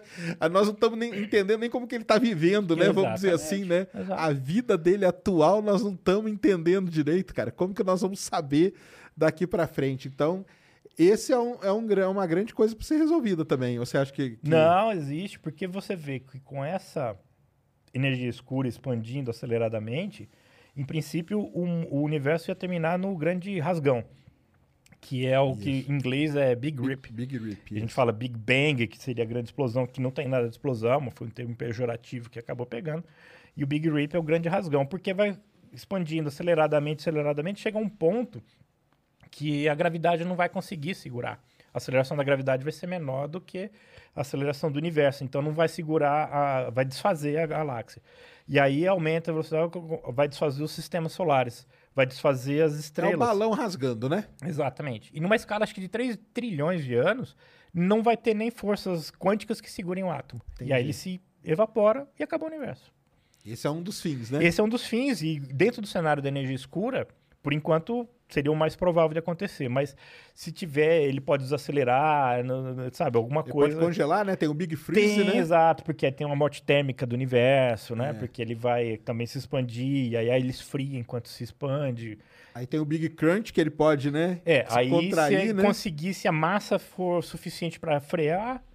E ele começar a voltar. E né? voltar. Aí ele vai voltar e se compactar. É o Big, Big Crunch. É isso aí. Eu até comecei a ler um livro do, do, do Penrose, cara, que é Penrose. o Universo Cíclicos, né? Que ele É, chama. Porque tem essa outra também. Além, quando ele contrai tudo, ele volta para as condições que tinha durante o Big Bang, no evento do Big Bang. E aí ele dá uma É. O pessoal ignição... defende que ele não tem, que não teve início e não tem fim, É. né? Ele fica, é um negócio cíclico. Exato. expande, volta, contrai. Expande de novo, volta, contrai. É uma ideia bem interessante, É, né? eu acho que o Mário Novelo, aquele cosmologista, cosmólogo brasileiro, ele defende também, ou ele ele já escreveu a respeito, pelo É, menos. acho que ele que escreveu isso aí também. É. É. um negócio bem interessante. E aí eles tentam na, na radiação cósmica de fundo encontrar ali, né? Encontrar ali, algumas ó. marquinhas É. ali que seriam, né? Esse, É. esse ponto aí do. É, o que você consegue extrair muita informação. Radiação cósmica de fungo também foi prevista, né, antes de ser descoberta, e foi descoberta por acaso também, que é um resquício, um fóssil do, do Big Bang. Tá, ele era muito quente, só que ele foi esfriando com o tempo, enquanto foi expandindo, e ah, ele é uma marca de como era o universo quando ele tinha 600 mil anos, né? E aí você tira ali ah, as concentrações aí onde tinha mais, onde é mais quente, então onde tá, tem mais massa, como que aquilo foi crescer e fazer as grandes estruturas. E dali deve ter essas informações, inclusive de como se opera, né? Ou Como se operou a energia escura, a matéria escura dentro desse cenário. É um negócio. Foi, foi, uma, foi uma revolução, né? Quando os caras lançaram aqueles satélites, né? O COBE, depois Sim, o WMAP. Sim, eu lembro né? do Kobe que deu uma coisa assim horrorosa, mas dali você Cara, o Kobe via... eu lembro quando, quando postaram no jornal a foto, colorida. Porque foi numa época que foi tava começando a postar foto colorida no Ah, jornal. aproveitaram, porque é uma foto bem É um negócio assim, é impactante, porque o, a- o negócio era o seguinte, a foto do... Eu lembro direitinho, cara, era a foto do Big Bang. Eles escreveram como manchete. Legal. Porque, tipo, era a imagem mais próxima que a gente tinha do É. início do universo, né? É. E aí depois veio o WMAP, né? Que deu uma melhorada. É uma- E aí o Planck, que, que é o que tem é a o que melhor de melhor resolução até agora, né? Exatamente. E o pessoal faz muita coisa em cima da. E a temperatura, né? Só para o pessoal saber, ficou o quê? 2 dois alguma coisa, né? 2.7 Kelvin. 2,7 Kelvin, pessoal. Quer dizer 2,7 graus acima do zero absoluto. Que é, muito, é frio pra caramba. É frio pra caramba. E é em cima desse resquíciozinho aí que o pessoal faz, tenta tirar essas conclusões, né? É. Não, é um negócio assim, cara. É, cara, é sensacional. Dentro da. Você gosta da, da área da cosmologia? Ah, eu gosto de, de ler, De ler acompanhar e as coisas, é, mas entrar nas contas não é pra mim, não. Nas contas é pesada, É né? pesado, né? É pesado demais isso, cara. É muito pesado mesmo. Astrofísica vai, vai, vai mais, vai mais tranquilo. Ah, vai, vai, pra mim vai. Pelo menos, e principalmente a estelar, né? Que já é complicada por si só, Entendi. porque você tem que ver plasma eh, turbulento dentro dessas das estrelas, tudo estratificado, com camadas diferentes. A coisa. É complicado É, também. é. É, tudo tem a sua complicação, né? Exato, claro. E aí a gente, a gente tava falando ali do, do, do mensageiro da astronomia, que é a luz, né? E aí veio a onda gravitacional, aí o pessoal chama de hoje de astrofísica multimensageira, né? Multimensageira. Porque você tem o espectro eletromagnético, vai ter o gravitacional e os neutrinos, né? Que ainda está um pouco no começo, né? Aí, você acha que a resposta para energia escura, matéria escura, vai estar nisso aí? Você acha que a onda gravitacional tipo, ela pode ajudar de alguma maneira, dar alguma pista, alguma coisa? O que- é, eu, eu me lembro de ter conversado com o Odílio, né, que é do INPE, que, que comanda a participação brasileira. Ele falou alguma coisa em termos de polarização da onda gravitacional, te dá informações dali do âmago do Big Bang a respeito disso. E ele que faria essa, essa transmitiria essa informação, mas eu não sei entrar em detalhes além do que ele me falou. Não, mas Então, assim, aí- uma, uma, uma opinião sua, Ah, assim. sim, aí acho que sim, porque eu... Você acha que os caras, quando eles começarem a integrar direitinho ali, É, matar sim, tudo... sim. O que eu vi também é a respeito de neutrinos primordiais, os Uhum. neutrinos que foram emitidos ali logo poucos segundos depois do Big Bang, também trazem informações importantes. Então é aprimorar todos esses experimentos e, e fazer, porque por enquanto a gente detecta o sinal né, da, da- das ondas gravitacionais. A gente mal consegue dizer de Isso. onde vem, né? Porque tem uma, uma margem de erro bem grande. Quando isso começar a se transformar em imagens, por exemplo, como foi com o raio-x, que demorou muito tempo para conseguir fazer isso, a gente vai ter um universo completamente novo para a gente ver. É. E vai saber o que vai sair dele. Bem, eu na minha aposta de leigo, eu acho que a resposta tá aí. Quando os caras com- começarem a saber como integrar Ah, tudo isso tá. Direitinho, eu acho que ali pode começar a surgir as pistas aí para explicar o que é a matéria escura, a energia escura. Porque o pessoal entender, né, assim, a gente sabe que tá ali, mas a gente Uhum. não sabe explicar, né? Nem a origem dela, a matéria escura, se ela tem partícula ou não, né? Exato. Nada disso a gente ah, sabe que existe, mas fica nessa, né? é, que e que sabe o que, qual é o efeito que ela causa, mas qual, como apareceu, como entrou, a gente não sabe dizer. Não sabe dizer. Isso aí que é um negócio, é muito, cara, é muito interessante isso aí. Então, pessoal, se acalme aí, porque o pessoal, ah, mas como que o universo vai acabar? Vai acabar tudo uma vez? Vai... Cara, nós estamos tentando entender como a gente está vivendo ainda. É, é. Para poder uma hora, uma hora ver, né? E agora vamos falar de coisa muito mais perto. Tô vendo sua camiseta aqui, ó. Opa. Grande camiseta, legal demais. Europa Clipper, né? Exato. E Europa, toda vez que a fala em Europa, né, vem o papo da tal da vida, né? É. Da vida, isso aí. E você acha que teve essa mudança mesmo? Porque lá no começo, né, para todo mundo entender direitinho, todo mundo falava de Marte, né? Uhum. Marte que era o lugar, né? É. Vamos lá, os marcianos e tudo, vamos procurar vida em Marte e tal. E aí teve um momento de que virou, né? O jogo virou, né? O jogo virou. O O jogo, jogo, virou para esses mundos aí oceânicos, né? Exato. Europa, Encélado, o que É. que você acha? Porque é sempre aquela história, né? Siga a água, né? Que é um mote da astrobiologia. Então você Isso. quer achar, você tem que. E o candidato principal, né? O mais forte era Marte. Por causa das calotas, você vê névoa, é, marcos, sulcos, que são crateras que eram lagos, que eram rios. Então ficou lá. Quando começou a visitar o sistema, a parte de fora do sistema solar e acharam esses mundos oceânicos, assim, bom, ali tem marcas de água no Passado, passado. Agora nós estamos achando água no presente. Então vamos mudar o foco, vamos mudar o, os- o principal para a Europa, para Encélados, ah, Ganymede, né, que tem por baixo. Tem bastante água também. Exato, né? até séries, né? Até séries estavam falando que você pode ter um oceano eh, subterrâneo. Então, por ali deve ter alguma coisa assim pra gente achar, né? Quer dizer, pra gente procurar e alguma coisa de interessante deve aparecer. Com certeza, né? E aí, aí essa missão que tá na sua camiseta, quiser falar um pouquinho, essa é a Europa Clipper, né? Uma É. missão que vai. Exato, uma missão que vai estudar a Europa, né? E algum, e, claro, ali tem outros satélites, né, grandes, então ele dá uma, uma, uma passadinha ali para ver como aconteceu com a Juno, né, tempo atrás. E a ideia é justamente isso. A a Europa é o quê? É um mundo que tem uma crosta de gelo, ah, uma, uma crosta com uma espessura de 10, 12 quilômetros, e embaixo, acredita-se, ah, tem evidências muito fortes, melhor do que acreditar, porque acreditar é coisa, né, de, é, de um oceano líquido, né? Que ele é mantido líquido por causa das forças eh, gravitacionais ali de Júpiter e tal. E se onde tem água, né, as chances de você ter vida são muito grandes. É claro que precisa ter ainda fontes de energia, nutrientes, mas dá-se um jeito. Na Terra você tem, né? O o Daminelli fala, a vida é uma praga. Em qualquer lugar que você vai na Terra, você acha vida. Às vezes até inteligente, mas é, no fundo do mar, a, a 10 mil metros, com uma, sem luz, com ah, ah, aquelas fumarolas, você, você acha os extremófilos, né? É, nas Fumaró, isso mesmo. É, até o pessoal, uma, da, uma das dúvidas ali de Europa é se ela te, teria ou não, né, essas tipo de fumarolas, Exato, né? porque precisa de energia, né? O, o sistema você tem que fazer, as trocas celulares, tudo. é, não pode ser. Por isso que você congela um, um- e dura, né? Uma, um pedaço de carne, porque ali você congelou o metabolismo das bactérias e tal, então não acontece nada. Então você precisa ter calor. É, e qual seria o calor? Na, no- na Terra a gente tem o Sol. É, principalmente nesses mundos mais gelados seria é, o vulcanismo, né? Ou a atividade é, Hidrotermal, né, ali que a gente fala, né? é, de decaimento radiativo, Decaimento, né? é, Porque também, é, também é importante de ter. E aí seria a fonte de energia para manter esses, esses micro-organismos. Claro, você não pode esperar também que você vai entrar lá e vai ter um ser aquático, né? Tipo o Europa Report, É. o filme lá, né?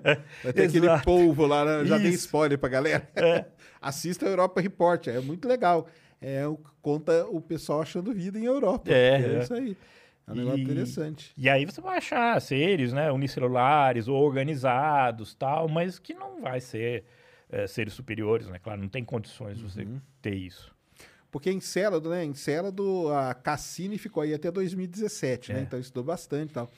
Europa não é visitado, né? Vamos dizer assim, por uma sonda desde a década de 90 ali, né? Com a Galileu, né? É, Foi é. a última, né? Que passou Foi a última, perto, né? 95, eu acho. É, então. E aí é a grande aposta, né? Por isso que tem isso, né? Porque nós vamos até que enfim mandar uma sonda para Tipo, ela vai visitar outras coisas, mas o objetivo. A Cassini, o objetivo não era estudar Encélado, né? É. Era estudar todo o sistema Todo ali de sistema. Saturno. A Europa Clipper não, né? Ela vai para isso, né? Ela vai pra isso. Estão depositando uma, uma, uma ficha boa nela, né? Exato, exato. E e- essa casca, né, dessa crosta, é, em alguns momentos deve ter uma rachadura que aflora essa água. E aí imediatamente congela. E a esperança de se achar alguma evidência é analisando isso. Isso. Não vai descer. Não tem como perfurar 12 quilômetros, né? Tá aqui o nosso especialista em petróleos que sabe que nem na Terra a gente perfura Terra, nem na 12 Terra. quilômetros. Exato. Ainda mais lá. Então, isso que consegue aflorar, eles vão ah, analisar e tentar tirar alguma coisa isso de longe também. Não vão pousar e aí tudo com espectrógrafo, com câmeras e coisas desse tipo.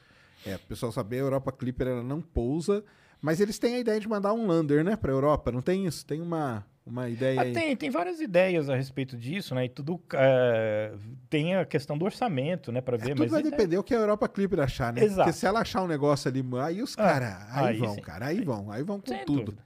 Aí vão com tudo. Porque em Encélado, como ela ficou sendo estudada, né, muito tempo ali pela Cassini, eles, as plumas, né, descobriram. De que se é Europa a gente não sabe, né? Tem ali evidências, né, de imagens Tem. do Hubble que pode ser que tenha. Tem, foi, tiraram umas imagens, tiraram o espectro de, de vapor, né? Escapando por essas ranhuras e tal. Isso. Então animou bastante. Animou bastante. Lá em Célado também o negócio das fumarolas, o pessoal já tinha meio que matado, né? Falando que tinha, né? É, Por causa do, do, do que eles tinham detectado. E Europa ficou aí, né? E o pe- a pessoa aposta muito em Europa, mas não tinha missão, né? Então por Exato, isso que acho que por exato. isso que tem todo esse hype em cima da.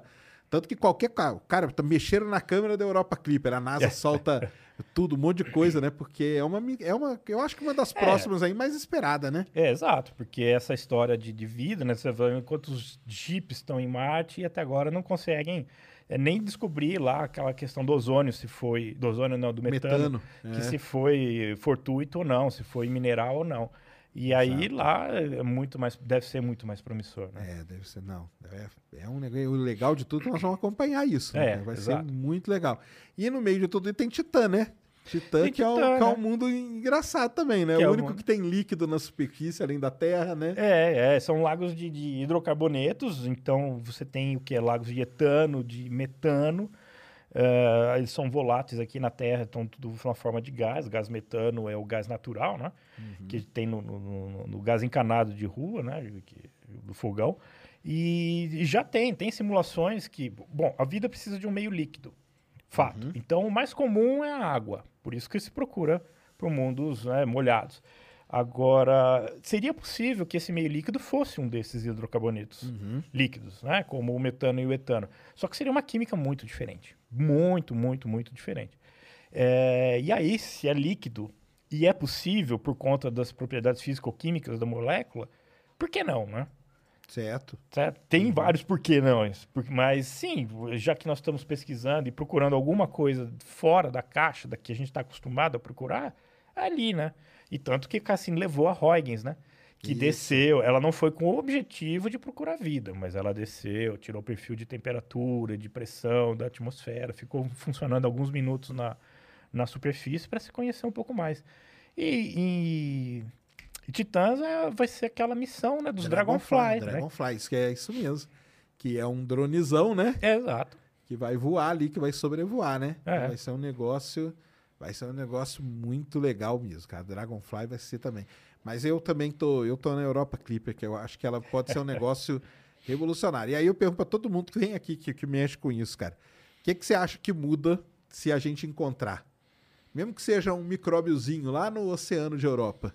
Isso vai mudar coisa pra caramba, não vai? Vai, vai, vai mudar. E é uma das coisas que eu já, já li artigos a respeito, assim, como vai ser a reação E aí? da humanidade como um todo. Então, se fosse, eu acho que, bem achismo, que fosse eh, seres eh, unicelulares, né, coisas simples, algas assim, acho que não vai ter um impacto tão grande desse jeito, como se fosse alguma coisa mais evoluída, né? Que fosse um, um musgo que sai andando, né? Alguma coisa nessa Você natureza. acha que se for um micróbio tal, algum, micro- alguma coisa, alga tal, você acha que não vai ter um impacto, Ah, não? então- não, vai ter sim, mas eu não sei se vai ter essa, aquela comoção religiosa, cultural, Ah, entendi, filosófica. entendi. Porque acho que isso é mais longe, né? Porque, assim, micróbios está cheio nessa mesa aqui, né? E não, não causaria tanto comoção, assim. Agora, alguma coisa que seja macroscópica e Uhum. que demonstre estar vivo, eu acho que seria mais complicado aí. Hum, entendi. Você acha que o impacto seria. É, Eu acho, né? Porque é assim. aquela história que você enxerga, né? É, Te causa é mais impacto do que. É verdade. Mas assim, seria muita coisa você querer. Quanta gente não ia querer botar a mão naquelas, naqueles organismos para saber a Nossa. química daquilo, a biologia daquilo.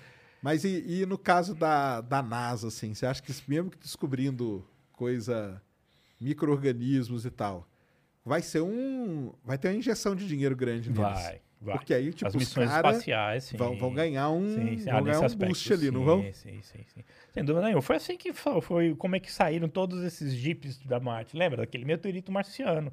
É. que foi o Bill Clinton na TV dizendo que eles acharam evidências de vida. O presidente vai abrir um meteorito e vai é, que veio de Marte e vai E dizer que tem ali É, o, micróbio, exato. aquele negocinho, né? Mas uma era- minhoquinha, né? É, era um momento crítico em que a NASA estava perdendo muito dinheiro, né? muitos cortes e tal.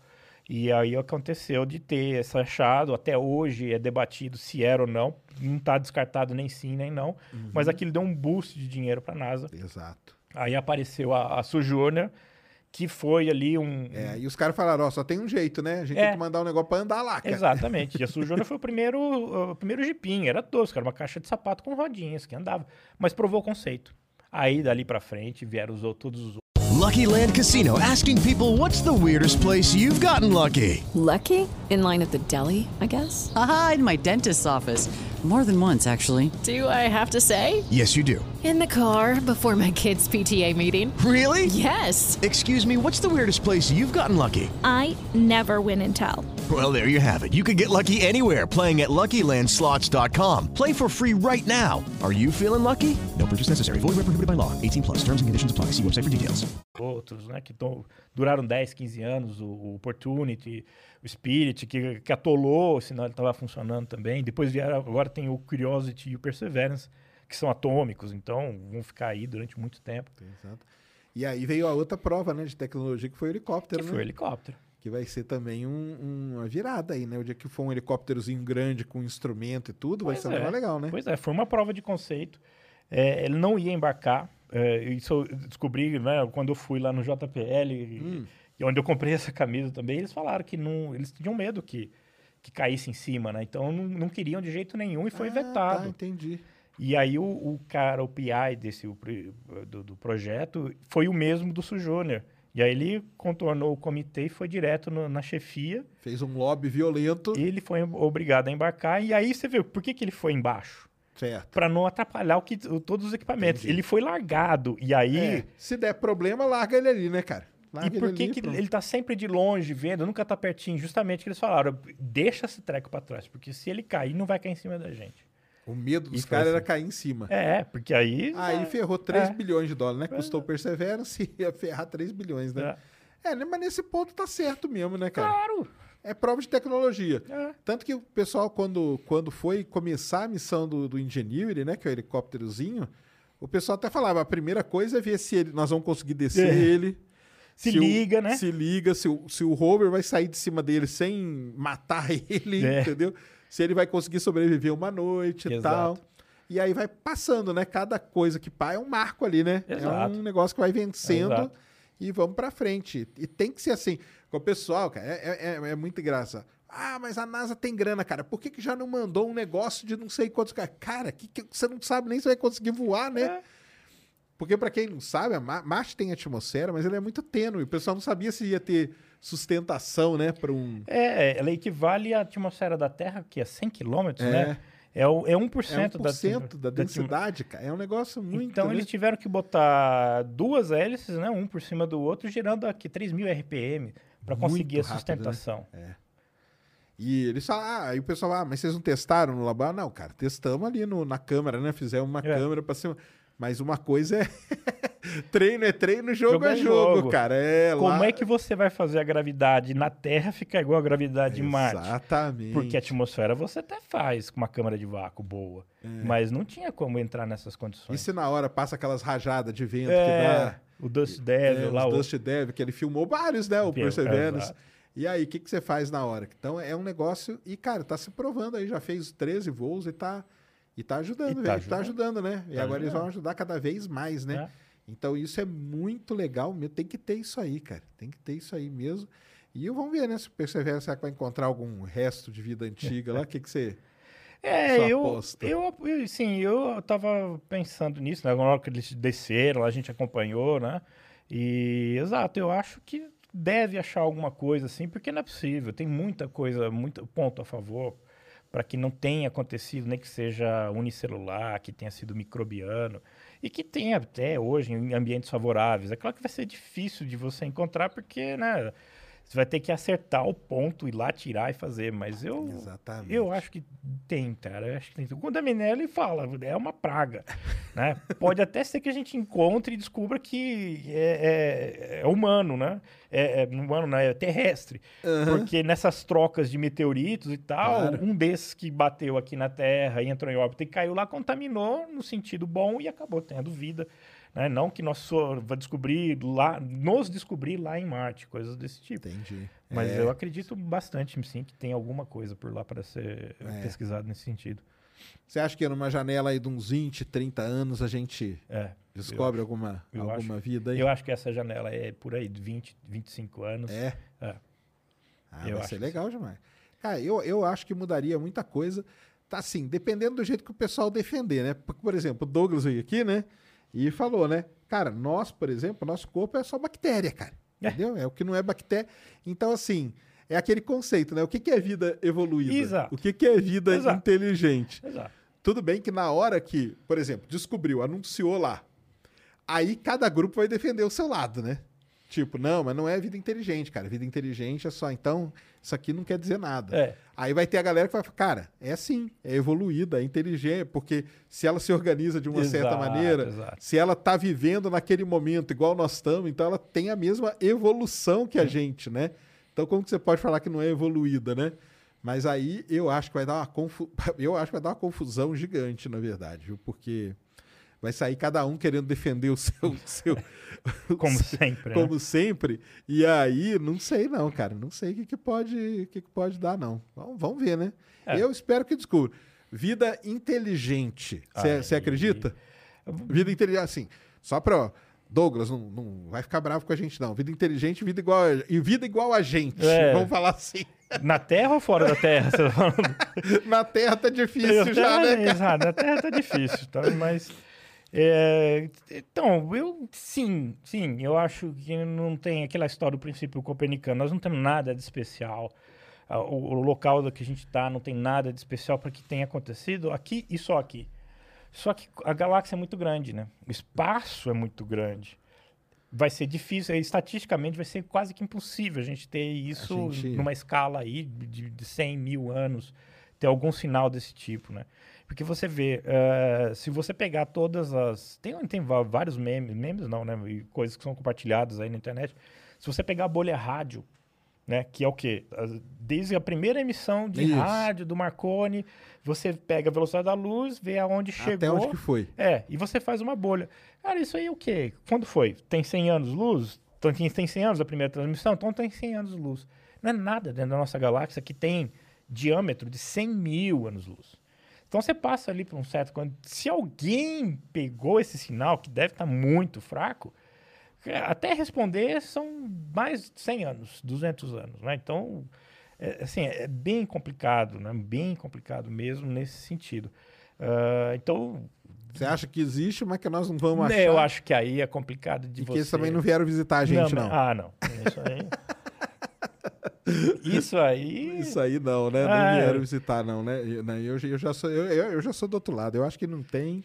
E muito menos visitar a gente. Principalmente para empilhar pedra aí na, no Egito. Nossa, é, dá vontade de sentar a mão na, na cara. de um- Não, porque não, temos capa- não tínhamos capacidade. Falei assim, cara, como não tinha capacidade de fazer? Eu Empilhar pedras, a, a alavanca é conhecida há quanto tempo? Claro. né? Putz, é uma coisa assim. Não, é. A, a alavanca rampa. né? É.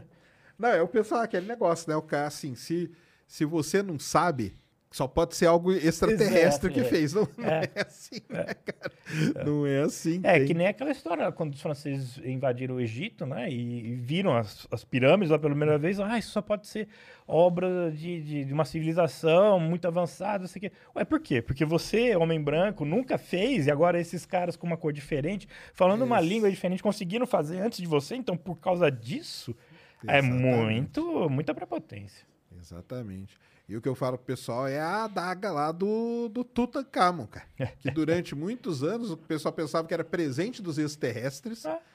E aí foram descobrir que, cara, nada mais é do que um meteorito. Meteorito. Que os caras fizeram a dar com meteorito. Então, cara, não tem nada disso, cara. Pode ficar tranquilo. Agora, que se- se- e daquelas teorias lá do tipo do grande filtro, essas coisas, o que, que você acha? De da gente ter passado pelo grande filtro, ou não passamos ainda, que é o lance, ou se não tem, a gente tá. Ou a gente é muito novo para descobrir alguma coisa, ou a gente é muito velho. É, então, aí é uma coisa, assim, é um, é um, é um ponto que eu não sei dizer também. Em que- Em que lugar que nós estamos, né? que lugar que coisa. nós estamos, É, né? exatamente. É eu não sei te dizer o que, que poderia ser, uma coisa nesse sentido. É, porque a galera defende que pra gente escapar do grande filtro, a gente tem que ir para outro planeta, né? É. Porque senão o grande filtro chega aqui na Terra É. e aí. e aí dá-nos Entendi. dá-nos tudo, né? Não, não. É, falam lá. né, das- o pessoal fala da data limite também, isso roda muito, né? É. WhatsApp, isso data limite, que o ser humano tem que. eh, 50 anos depois de pousar na Lua, se não se instruiu, vai evoluir e tal. Sempre, ah, mas é. E, e- então conseguiu ter uma maturidade para não se destruir, mas e o aquecimento global? Não, então, porque. É, então, isso aí é um negócio bem interessante que o pessoal vem inserindo naquelas equações lá, tipo na de Drake tudo, né? O, um fator, eu até conversei com o Douglas aqui, isso, que é um negócio bem interessante. Que antes não inseriam, mas agora o pessoal está começando a inserir, que é o fator de autodestruição. Ah, sim. É o tempo de vida de uma civilização. É, porque a civilização ela pode chegar num momento que ela se autodestrói. Guerras, mudanças e tudo mais. Acabou aquela civilização, ela se autodestruiu. É. Então, por exemplo, a gente não, não consegue, dentro ali do, do, do paradoxo de Fermi, né? De por que, que a gente não consegue, uma das coisas é essa, porque todas as outras se autodestruíram. É. Então nós não, não vamos conseguir encontrar nenhuma outra porque já foi. E nós vamos passar por esse. É, vai chegar um momento esse- de. Ou talvez estejamos passando, e aí quem sabe, É. entendeu? A gente não sabe também. Então é esse que é o, é o, é o lance que, que o pessoal fala, né? Desse negócio de, de encontrar vida inteligente. Pelo menos parecida, né? Com a do ser humano. Sei lá se é muito inteligente. também. mas é. Não, mas é um negócio muito legal, cara. Eu, não, eu também acho, cara. Eu acho que a Europa Clipper ela vai ser assim um negócio que vai ser violento. Ela vai quando mesmo? 2020. Dois? 2020. Não, 22. 24, não, né? 24, é, né? É, 24, É, dois- 25. de 2024. Aí o que? Uns cinco aninhos, né? Pra chegar até lá, né? é. Que é Júpiter. 2000, ah, então 2030 aí ela pode ter Começa alguma- a ter resultado. A ter alguma coisa.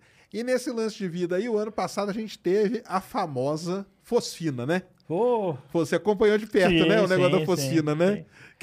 que daquilo lá deu o que falar, né, cara? Exatamente. E tá falando até hoje, né? Estão falando, né? Mas o É. pessoal o quê? Resolveu cap- captar mais dados, adquirir mais dados, É, exato. fazer de uma maneira mais, mais certinha. Exato, exato. E a BP Colombo fez um, um rasante, né, para corrigir a órbita e ia, ia tirar dados também, não sei que, que pé chegou. Eles pegaram dados de uma Pioneer da década de 70 e Isso. marginalmente aparece ali também. É de 78, É, isso. então parece que aponta para ter mesmo, né? Agora, a grande questão é, é, tem, pode ser geológico, pode Isso. ser biológico, biótico ou não. Só que qual é a quantidade? O que vai discriminar é a quantidade, né? Porque para ser geológico tem um limite, a partir dali só é, seria possível por atividade biológica. E eles não têm noção dessa, dessa quantidade agora. Então parece que, eu diria até que apontam fortemente para que tenha. Mas agora, a quantidade que é a peça-chave vai precisar de uma missão, né? Que vá fazer. Por isso, deu aquela chamada lá da- da- das novas missões da NASA e de repente, Isso. né? Tinha três no, no páreo, quatro no páreo Era e quatro duas. no prário, duas de Vênus e as duas de Vênus E ganharam. né? levaram, então, exatamente. Isso a, a ideia. É, não, o dia que saiu o negócio. da- Eu, eu torcia pra Trident, Eu também. Que era pra Tritão, que eu, acho que é um negócio sensacional. Também. Mas o dia que saiu o negócio da fosfina, eu falei, cara, já era. Os caras vão escolher as de Vênus, pode esquecer. Pra quem não sabe o que a gente tá falando, o ano passado teve uma. Usando rádio. Foi rádio telescópio também, né? Do Alma e, do, e um no Havaí. É. Um, um grupo de cientistas aí detectou uma emissão de um negócio chamado fosfina. Fosfina, do jeito que a gente conhece, né? Ela só é produzida pelo por, por vida, né? Que é ou por. Tem origem geológica é, tem também. um pouco de origem É. geológica, né? Só que tem que ser pouco, né? Mas o resto que a gente conhece aqui na Terra, ou é a indústria que produz, né? Indústria. Ou é coisa biológica. É, mesmo, né? é um do ciclo anaeróbico de algumas bactérias. Isso. E E aí esse pessoal detectou e a- da- vamos contar como que foi a confusão, né? Publicaram numa, na revista, na Nature na Astronomy. Nature fizeram uma, uma baita de uma Fizeram coletiva. uma baita cara de uma coisa. Não, e aquele negócio já começou pra mim, cara. Já começou errado, foi o seguinte. A, a revista ia ser publicada segunda-feira. Ah, Na sexta-feira à noite, um site soltou. Você soltou. lembra disso? Lembro, lembro. Um site soltou o negócio antes, cara. E teve gente que já tinha gravado vídeo, cara. Falando que de, de vida em Vênus. O vídeo do cara era só vida em, Em Vênus. Vênus. Os, os caras lá nos Estados Unidos. E até hoje não sei o que, que deu o cara daquele site lá. É aquele site grande, cara. É aquele Earth Sky lá, aquele. Sky. É um site grandinho, ué. É, o que eu vi também um pouco depois é que o ca- foi um erro de um, de um operador, sempre estagiário, né? Sempre, tá- é, a É. culpa sempre é do estagiário. Que eles colocaram, fizeram todo o material e deixaram já Programado. pré-datado, programado, Entendi. e o cara errou a data. Eita lá, será? Então ficou um, dois dias a menos, alguma Porque coisa na assim. época chegou a correr até que os cientistas que tinham meio que, né? Ai, Você acha que não? O que, que você acha? não, acho que o cientista não ganha nada, ele perde, né? Perde credibilidade, perde com a revista, perde credibilidade com a revista e tal, depois não, não vai ter. É, para o pessoal entender, né? E esses artigos científicos, pessoal, eles têm um negócio chamado embargo, Embargo. que a gente chama.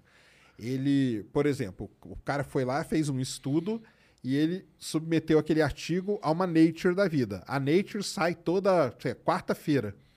Então você, por exemplo, eu recebo coisas antes, ele recebe, todo mundo recebe, todo mundo é normal isso. Por exemplo, eu recebo coisa, se eu quiser sacanear, eu vou lá e faço um vídeo, cara. Vai ser o único, entendeu? Não vai ter ninguém. Só que acabou, né? Eu nunca mais vou receber nem nada. O certo é você esperar o dia da publicação para publicar todo mundo junto. E Até é legal porque faz aquela onda de coisa É, todo mundo, né? E nesse da Focina, um cara acabou publicando. Ele soltou na sexta, mas depois ele foi lá e apagou. E depois foi lá, apagou. Depois ele foi lá e apagou, mas aí um cara já tinha feito o vídeo. E aí na segunda fizeram aquela mega, né, apresentação, lives e tudo, né? E depois descobriram que tinham analisado os dados de forma errada, né, cara? É, tem muita coisa aí, assim, né? Bom, coisa do, do- dos embargos, na verdade, você recebe antes de mim, que eu, eu sou astrônomo e eu posso ter interesse naquilo. Então, ele chega para mim só quando ca- cai o embargo. Para repórter, para jornalista, Isso. recebe antes para se preparar e fazer toda a matéria. Então, muitas vezes, o Salvador Nogueira, nosso amigo lá da, da. Folha, do UOL, ele recebe. Recebe. muito antes de mim É, que sou astrônomo e muitas vezes é da minha própria área. Mas aí a questão da fosfina Foi isso, eles descobriram, é, fizeram muita conta para mostrar que é, a questão da, da, da, quantidade não poderia ser explicado por fatores geológicos, fizeram muita simulação com fatores geológicos, teria que ser uma atividade vulcânica acima do normal e tal. Então eles tinham confidência, eles, em nenhum momento eles falam que era biótico, né? que era biológico, que era aquilo, é, não, tinha e está mais do que devia, ponto. Isso. Aí, mas o que aconteceu logo em seguida Bom, uma coisa que me chamou a atenção quando eu peguei o pré-print, que estava do embargo, eles faziam um ajuste de, de um, do, desse espectro. Isso. E usavam um polinômio de grau 12. Grau 12, cara, é tipo você pegar uma, uma geleca daquelas lá e colocar aqui em cima. Ela vai se adaptar. Ela vai entrar no formato da caneca. Se você congelar e você tirar, você vai ter uma caneca por fora um polinômio de grau 12, ela se adapta a qualquer função que você queira, porque ela vai ser maleável. Então, assim, bom, se apareceu com um polinômio desse, pode aparecer qualquer coisa. Bom, isso falei para mim, né? Porque eu sei dessas coisas e uhum. tal, mas eu não ia entrar no mérito porque eu não tenho capacidade de analisar. Isso está muito fora da minha área. Mas aí começaram a bater nisso, bater nisso, e um cara e um grupo publicou um, um, artigo raivoso, raivoso. Ele botou num site de pré-prints, aqueles que uhum. você coloca antes de ser aprovado pela revista, mas muito raivoso. E, inclusive, no, no, no, no resumo, é, é, intimava as pessoas aparecerem em público e se, e, e se retratarem. É, exatamente. Sim, academia pode ser o que for, mas não é assim que se faz. Não é assim que se faz na rua, com uma, com uma pessoa que você conhece, que o seu colega é de trabalho. Você pode até expor os problemas, aliás, deve expor os problemas que sejam discutidos, mas você nunca se intimida a se explicar. É, eu lembro disso aí. Esse artigo desse cara foi, foi violento mesmo. É, e aí eu, eu acompanhei logo em seguida, no dia seguinte, retrataram no, no, no site do pré-print, do archive, e a Nature recebeu, porque estava dando muita polêmica, né? Recebeu fora de, de hora e tal, e fizeram a reanálise. E esse pessoal disse que foi um problema de redução e calibração uhum. com os dados. Mas tinham dados também do Havaí, né, os dados do Alma. Mas tinham dados do Havaí que apontavam com um sinal ruído um pouco piorzinho e tal. E ficou esse bate-boca, bate-boca. De repente, sorrateiramente, o Alma tirou os dados. Tirou os dados. Isso, cara. Tirou os dados o do Alma ar. tirou os dados do ar, cara. Porque é uma coisa que a gente nem mencionou, assim, quando você faz o pedido de telescópio e ganha o tempo naquele observatório, os dados ficam exclusivos para você durante um período de tempo. Em geral, um ano, um ano e meio. Depois, depois disso, eles viram, público. é público. Qualquer um pode pegar. Então, você pode fazer o pedido, mas depois você vai lá e pega se alguém já observou aquilo que você quer observar. E aí eles tiraram. Tinha um monte de gente já começando a fazer análise e tal, e eles tiraram do ar e ficou meio esquisita a história.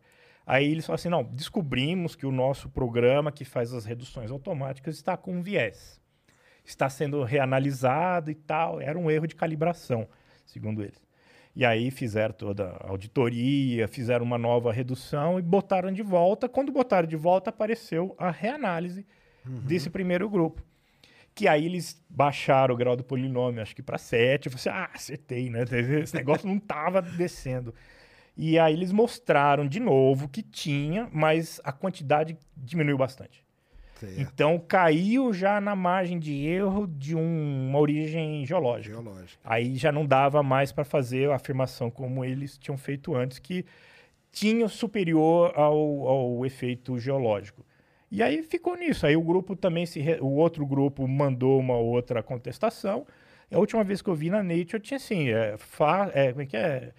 é? explicação e réplica, né? alguma coisa assim. Uhum. Tava os dois grupos lá apresentando os seus argumentos, mas ficou em aberto para fechar com uma, uma, uma, missão até Vênus. Exatamente, aí serviu para isso, para aprovar as missões para Vênus, né? Nesta... Não, e aí, e aí, nesse meio tempo, resgataram os dados da Pioneer, é, né? Que é aí apareceu um outro grupo, né? Falou assim, não, mas a Pioneer desceu, passou por lá, pegou, isso. vamos ver, e apareceu também. Né? Sutil, também. mas apareceu. Exatamente. E o legal é o seguinte, cara, porque se aparece a de origem geológica, eu acho legal pra caramba, porque pode ser que Tem... indique que tenha vulcão ativo em Vênus, cara, que é uma das grandes questões que a gente tem hoje, né? A gente não sabe, a gente não consegue ver ali direito Vênus, né? E, pô, cara, se, se, tiver vulcão ativo em Vênus, já é, já é um negócio maravilhoso, cara. Então, ainda assim tem resultado expressivo, porque tem uma geologia que a gente desconhece. Exato. Pra, pra eu que sou geólogo, pra mim é melhor que achar vida. vida não tá nem... Não, mas aí foi um negócio que deu. E pelo que eu tinha visto a última vez, eles estavam adquirindo mais dados e tudo. É, aí eu acho que tentar... foram tentar com alma de novo o observatório lá no, no Nova Havaí também, eles vão melhorar um pouco essa base de dados.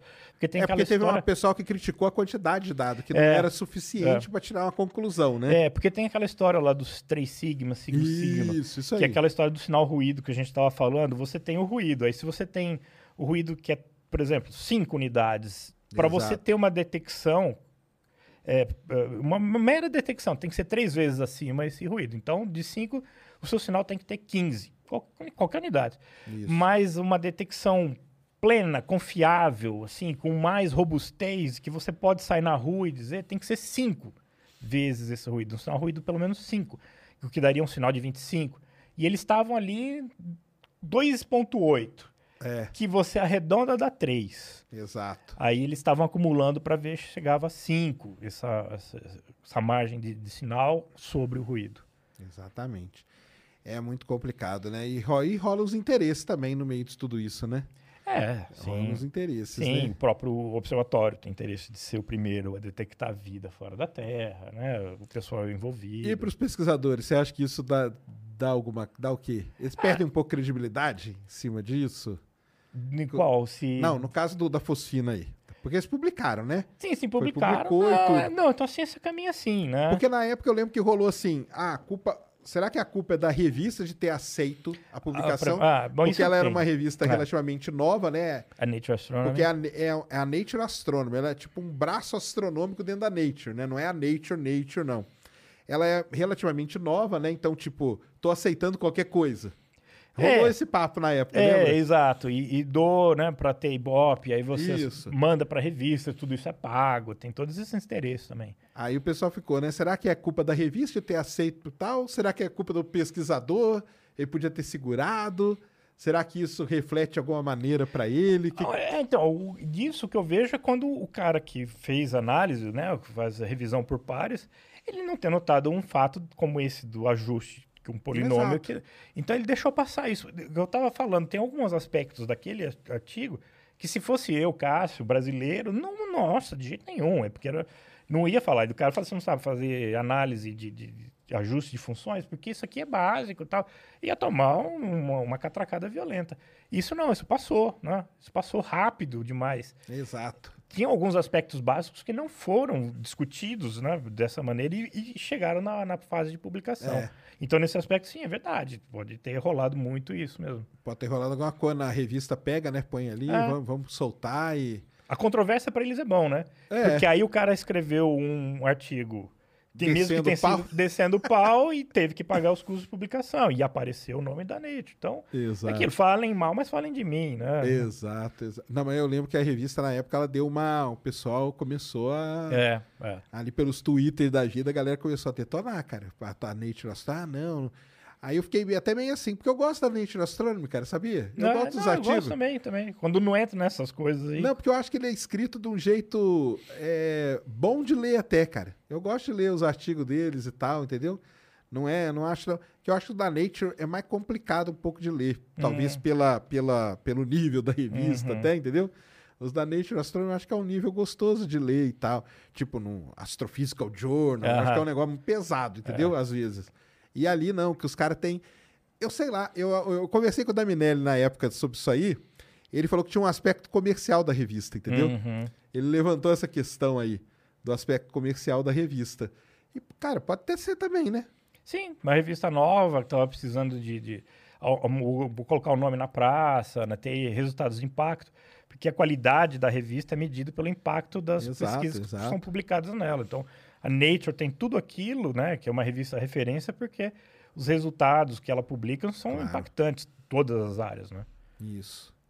E aí, nessa linha de pesquisador, assim, o que, que você acha do nosso querido Avi Loeb?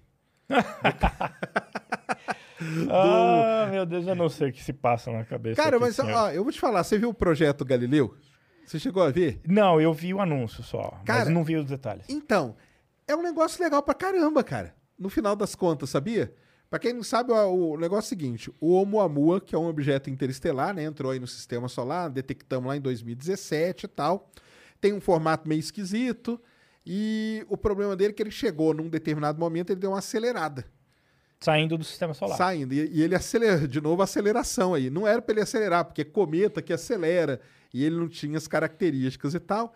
E surgiu um cara que é astrofísico de Harvard, que é o Avi Loeb. Chefe do departamento. Chefe do departamento, né? Não é qualquer Ah, um, não, não. né? Falou que ele era um mensageiro, né? é, De, de uma civilização, né? E tudo mais.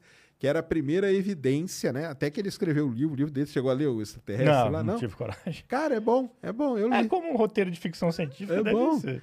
Porque ele, ele conta ali alguns detalhes de- da descoberta dele e tal. Aí o que acontece? Ele fez o tal do projeto Galileu. Uhum. Que o que, que é o projeto Galileu? O projeto Galileu é o projeto para tentar encontrar vida fora do, do- da Terra.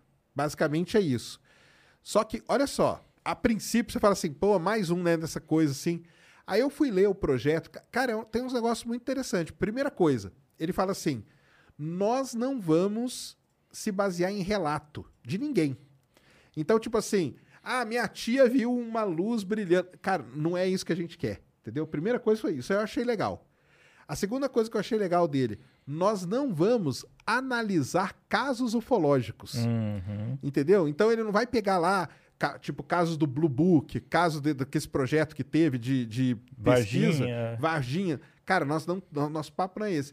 Qual que é o lance do projeto Galileu? É, Basicamente é o seguinte, ele quer grana para construir uma câmera de altíssima definição, de altíssima resolução, de grande velocidade, para que ela consiga detectar esses objetos interestelares muito antes.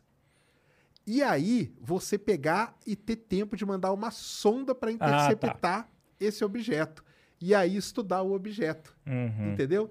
Então, o lance dele é a, o lance dele é a imagem. Tanto que o, o- vamos dizer assim, o bordão dele é uma imagem vale mais que mil palavras. Então, assim, a gente pode ficar aqui falando tal. Cara, mas se eu tiver a, imagem, porque o que acontece? O Oumuamua, a gente não tem uma imagem dele. Não, tem um pontinho É lá. um pontinho e tal. O cometa, tudo bem que o outro é cometa, né? Mas o Borisov também, né? Tem. Então, que ele, o projeto Galileu, por isso que eu achei interessante, cara. Depois que eu li, mudou um pouco minha visão dele, cara, sabia? Sim. Porque eu falei, cara, o cara tá. Cara, no fim ele tá certo, cara. Que se ele conseguir uma grana, construir uma câmera dessa, e a própria Agência Espacial Europeia Eu- já tem, tem. Aquela, aquela missão Interceptor. Isso, eu Que tava eles tentando querem deixar agora. uma sonda no ponto de Lagrange Isso. e se passar alguma coisa, eles mandam a sonda. Exato. Então, vai estar ligado com isso. Mas aí Uhum. a câmera dele vai detectar o objeto, avisa para a sonda e a sonda vai interceptar ele para poder estudar. Uhum. Cara, no final das coisas. E eu, eu gostei porque ele. Eu pensei que ele ia defender os caras da ufologia, entendeu? Eu tava com medo. Mas ele falou, cara, nós não, Não vamos, vamos. Nosso papo não é reanalisar. Nosso papo não é coisa anedótica, ou seja, minha tia viu, meu. Cara, eu não quero nem papo com isso aqui, entendeu? O nosso negócio não é isso. Nosso negócio é ter a câmera para fazer tal coisa tal. Depois dá uma lida no, no, no projeto pra você dar Uhum. uma olhada. Cara, porque assim, eu, eu tô achando, cara, que esse negócio dele todo foi marketing, sabia? Então, quando ele falou essa história do Oumuamua, ele tava. Ele é do, do, do, do projeto Breakthrough. Ele é do Breakthrough. Ele é do exatamente. Breakthrough. É. Então, eles estavam levantando dinheiro para aquela aquele micro satélite que eles querem empurrar por raio laser Breakthrough Starshot. até a Alpha Centauri. Isso. E eu achei que ele estava fazendo isso de marketing para conseguir dinheiro, porque logo depois que ele veio com essa que, que publicou, Mary redeemed a $50,000 cash prize playing Chumba Casino this year. I was only playing for fun, so winning this was a dream come true. Chumba Casino is America's number one social casino experience. It's serious fun. With over 80 casino style games to choose from, you too could win life changing amounts of cash. Be like Mary. Log on to chumbacasino.com and give them a whirl. That's chumbacasino.com. No purchase necessary, void or prohibited by law. 18 plus. Terms and conditions apply. See website for details. The voice in the preceding commercial was not the actual voice of a winner. Antigo, com um aluno de pós-doc, eu acho, um estudante de pós-doc, é, é, veio lá ele, é, a público dizendo, olha, nós estamos com um projeto, estamos na fase de captação de dinheiro. Aí eu falei assim, putz, tá aí a sacada. Ele fez todo esse Aue, todo esse Omu Almu Aue, para conseguir dinheiro para o Slingshot. E, Uhum. Então deve ter alguma coisa conectada agora com esse outro projeto, que é mais pé no chão. É, eu, É achei, eu achei muito pé no chão, cara. Então, na hora que eu li para eu li o livro, entendeu? Extra, Uhum. Chama Extraterrestre, né? Em inglês, É. né? Em português é Extraterrestre. Cara, o livro, o livro é interessante e tal. E o negócio é que, lógico, né? Ele começou a defender essa ideia dele de forma veementemente falando, né? Mas eu acho, cara, que no final o lance dele era gerar um marketing Pra pra conseguir. pra conseguir Ah. uma grana, É. Tudo bem que ele passou aí uns negócios, ele brigou com, a, com uma da astrônoma Foi, ao vivo, também, né? também. Numa, num, num zoom da vida, né? Foi. num, zoom, num zoom da vida aí e tal, né? Porque falaram, ah... Mas então, mas a- eu acho que aquela mulher tocou no ponto dele. Que ela não falou um negócio de grana pra ele naquele Acho que dia foi lá? isso. É, Ela é do set, né? Ela É. é, bem, bem conhecida. Bem do- conhecida e tudo. Ela falou, ah, mas você quer grana e tal. E eu acho que ele fala, "Cara, mas ele quer, quero grana mesmo, uma coisa assim. ele deu. É que ele foi ma- mal, educado com a mulher pra caramba, né? Hum. Mas, cara, no final, eu vou te falar, eu tinha muita crítica com a Vila Web, sabia? Mas depois de ler o Melhorou um projeto, pouco. cara, melhorou, cara. Porque eu acho, cara, ah, tudo bem, ele pode ter exagerado, né? Mas ele. Eu acho que ele fez isso, cara, pra ir atrás da grana mesmo. É, pode ter sido. Pra ir atrás da grana, pra ver se ele põe. Se põe... Porque faz sentido, cara. Faz Sim, sentido sim, mesmo. sim. Você tem uma câmera poderosa que consiga imagiar um objeto desse, porque vai ser muito difícil, É. entendeu? E ele até fala do Vera Rubin, entendeu? Que ele vai usar ali, porque o Vera Rubin já vai ter uma câmera boa, que Aham. vai poder. Porque qual que é a ideia? O Vera Rubin pode detectar. E ele vir com a câmera dele e. Imagiar. E depois o outro mandar a sonda. Então tem toda uma. Tem, tem. uma, uma É. sequência, sabe? É o follow-up, né? Você detecta e você passa para um outro que vai ficar dedicado àquilo. Então, cara, não sei, cara. Eu acho que. Eu acho que mudou um pouco aí minha visão com, com a Viloeb, sabia? Hum. Vamos ver, vamos ver o que, que vai dar esse negócio aí pra frente, né? Mas que ele defendeu de forma muito. É demais até. é, demais, não. Foi demais mesmo, né? E, e mais uma coisa do sistema solar aqui. E Plutão? Plutão. que eu encho, eu encho o saco dos astrônomos, galera, entendeu? Do Cássio, da galera lá. Que eu falo assim, cara, Plutão tem que ser planeta, cara. Porque Plutão é muito foda. Tem aquela atmosfera dele, a geologia dele geologia, e tal. aquela- é muito legal, cara. Não, né? aquilo lá é um negócio assim, cara, como que, você, como que rebaixa um negócio desse e tal? E eu, o Naelton, eu encho o saco do Naelton pra Naelton. caramba, entendeu? Aí o Naelton, não, cara, mas isso aí não tem nada, não. Isso é. Plutão não tá nem aí porque você É. chama ele, né? É, a questão assim, a, a IAU, que é a União Astronômica Internacional, que cuida dessas coisas, foi infeliz não ter um planeta não. né? Porque a ideia não era baixar a categoria, cá, era uma outra categoria. Planeta não, pra, pro americano, é chamado de Dwarf Planet, né? Ah. É, porque pra nós soa pejorativo. Sim, soa. Pro, pro, pro- no inglês é tão pejorativo assim? Ah, sim, é, menor. É, né? Mas a ideia da IAU era, era acompanhar a nomenclatura de estrelas, porque as Certo. estrelas Anã são as anãs. branca, claro. Não, não, as anãs. As anãs são as estrelas da sequência principal, que é a grande maioria das estrelas. Mesmo que sejam essas estrelas que eu estudo, que tem um raio de 20 vezes o raio do Sol, uma luminosidade de um milhão de vezes do Sol, elas são anãs, porque elas estão na sequência principal, elas queimam hidrogênio. Quando elas saem da sequência principal, elas viram gigante ou supergigante. Certo. Mas é tudo estrela. O que eles queriam fazer é isso. Ah, temos o planeta e temos o planeta. Ah, não, que você. Mas não colou. Foi Não muito colou infeliz. mesmo. Não colou. Não colou. A galera pegou mal, né? Porque Pegou, soou, pegou. soou pejorativo, né? pejorativo. O, o Neil deGrasse Tyson, ele foi. Ele se vangloria de ter sido o primeiro que desclassificou Aham. o, o Plutão. E Aham. quando ele fez a reforma do planetário de Hayden, Ah. ele colocou Plutão na categoria de cometa. Por causa da quantidade de gelo que ele deveria ter, sei, as órbita, a órbita, né? A inclinação e tal. E ele colocou na categoria de cometa. Ele escreveu um livro só com os xingamentos que ele recebeu. De, de e-mail, de cartinha, do cara que ia lá, e o repórter falando, porque como pode, esse é um orgulho americano, que não sei quem. É, Ah, Onde isso aí é legal viu? da gente falar, porque pra quem não sabe, pessoal, Plutão foi o primeiro, o único, né? O único. O único planeta descoberto por americano. Exatamente. Né? Exatamente. Que mostra, eu até falo de vez em quando, que mostra quando mudou o eixo da ciência dos- do- da Europa para os Estados Unidos. Porque até então você tem os cinco planetas clássicos, que é conhecido desde a antiguidade, que foram vistos ali pelos sumérios, gregos e coisas assim. Fenícios. Aí você tem é, Urano, que foi descoberto por Herschel, na Inglaterra. E depois você tem Netuno, que foi descoberto por dois matemáticos, um francês, um inglês, e o astrônomo era alemão. Tava tudo na Europa. Quando aconteceu de você ter Plutão, aí deslocou e era o orgulho americano. Os Estados Unidos tinham deixado a sua marca no céu. Quando aconteceu isso, aí foi, né? Foi uma coisa de louco. É, gente raivosa, gente falando, e o, e o deGrasse Tyson fez isso. Ele colocou na categoria de cometas dentro do sistema solar do planetário lá em Nova York e tomou catracada de tudo quanto é lado. Depois ele falou assim: Eu tinha razão, e tá aqui. Publicou um livro tão raivoso quanto eu tenho esse livro. Lá é assim, é horrível. Eu comprei para ter algumas informações sobre Plutão, mas no Uhum. final ele é só isso, é só ele Entendi. revanchismo. Como ele chama isso? É, é, como é que era? Plutão, a, é, ascensão e queda de um planeta americano. Nossa senhora, É, mas The aí o cara também foi na veia, né? Não, foi, foi. Aí ele foi na É. veia. Aí. Coitado. Porque, quem, porque tem o outro, né? Porque aí quem. Pra contar pro pessoal, né? Quando lá em 2006, né? O Mike Brown, né? Mike Brown. O Mike Brown começou a descobrir um monte de objeto ali perto de Plutão, que podia ser alguns até maiores, né? Que É, ele, né? é. Ou do mesmo tamanho, né? Da mesma característica e tal.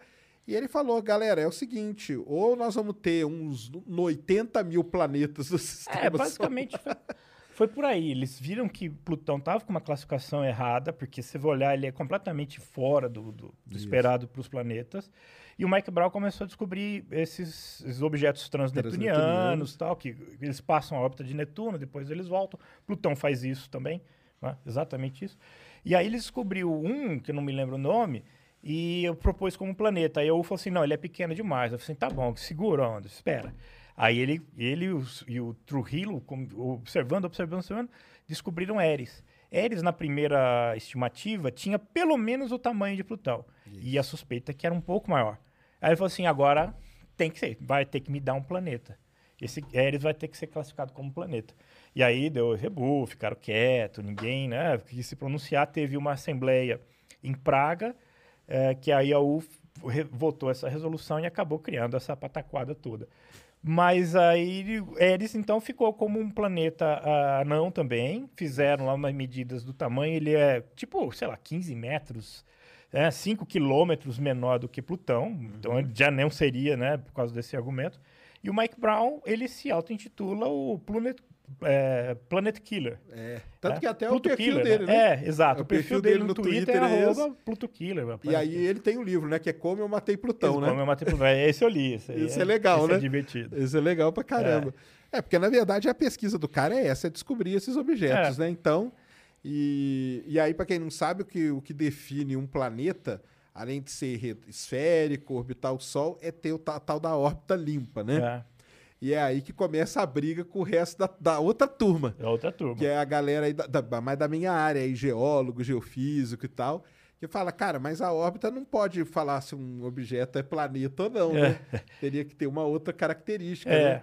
Eu acho que tudo isso aconteceu quando, assim, quando você começou a ter sonda, quando você começou a passar perto Claro. ou pousar. Porque aquele ponto de luz que era astronomia virou geologia.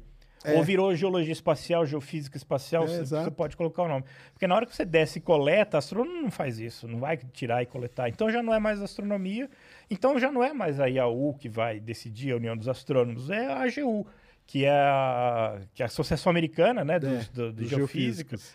Que é a maior, não tem, acho que não tem uma internacional, né? Mas se, É, não, não tem. é eles que, que têm, né? O ano geológico, geofísico. Ano geofísico, é. Eles que determinam. Então é com eles já. E é, é onde o, o, Alan Stern, né, que, que chefiou a missão New Horizons, Horizons. para Plutão, se assenta. Então ali ele tem cadeira, lá ele é. Ele é- manda, mas quando chega nos astrônomos, não. Ali ele começou, astronomicamente, categoricamente, ele é um planeta anão, né? Tentando falar que ó, os outros são gigantes e super gigantes, mas não, não colou. Exatamente. E o. É, porque aí os geofísicos, geólogos, eles queriam por aí, por exemplo, Europa, Ganimedes, entendeu? Tudo viraria. Mudaria. Tudo, é. cara, seria uma revolução. Tem uns caras que escrevem uns artigos, cara, que. Ah, eu vou usar tal coisa para classificar. Aí você vê quantos planetas vai ter no final. Vai ter um monte. 100, às vezes 200, né?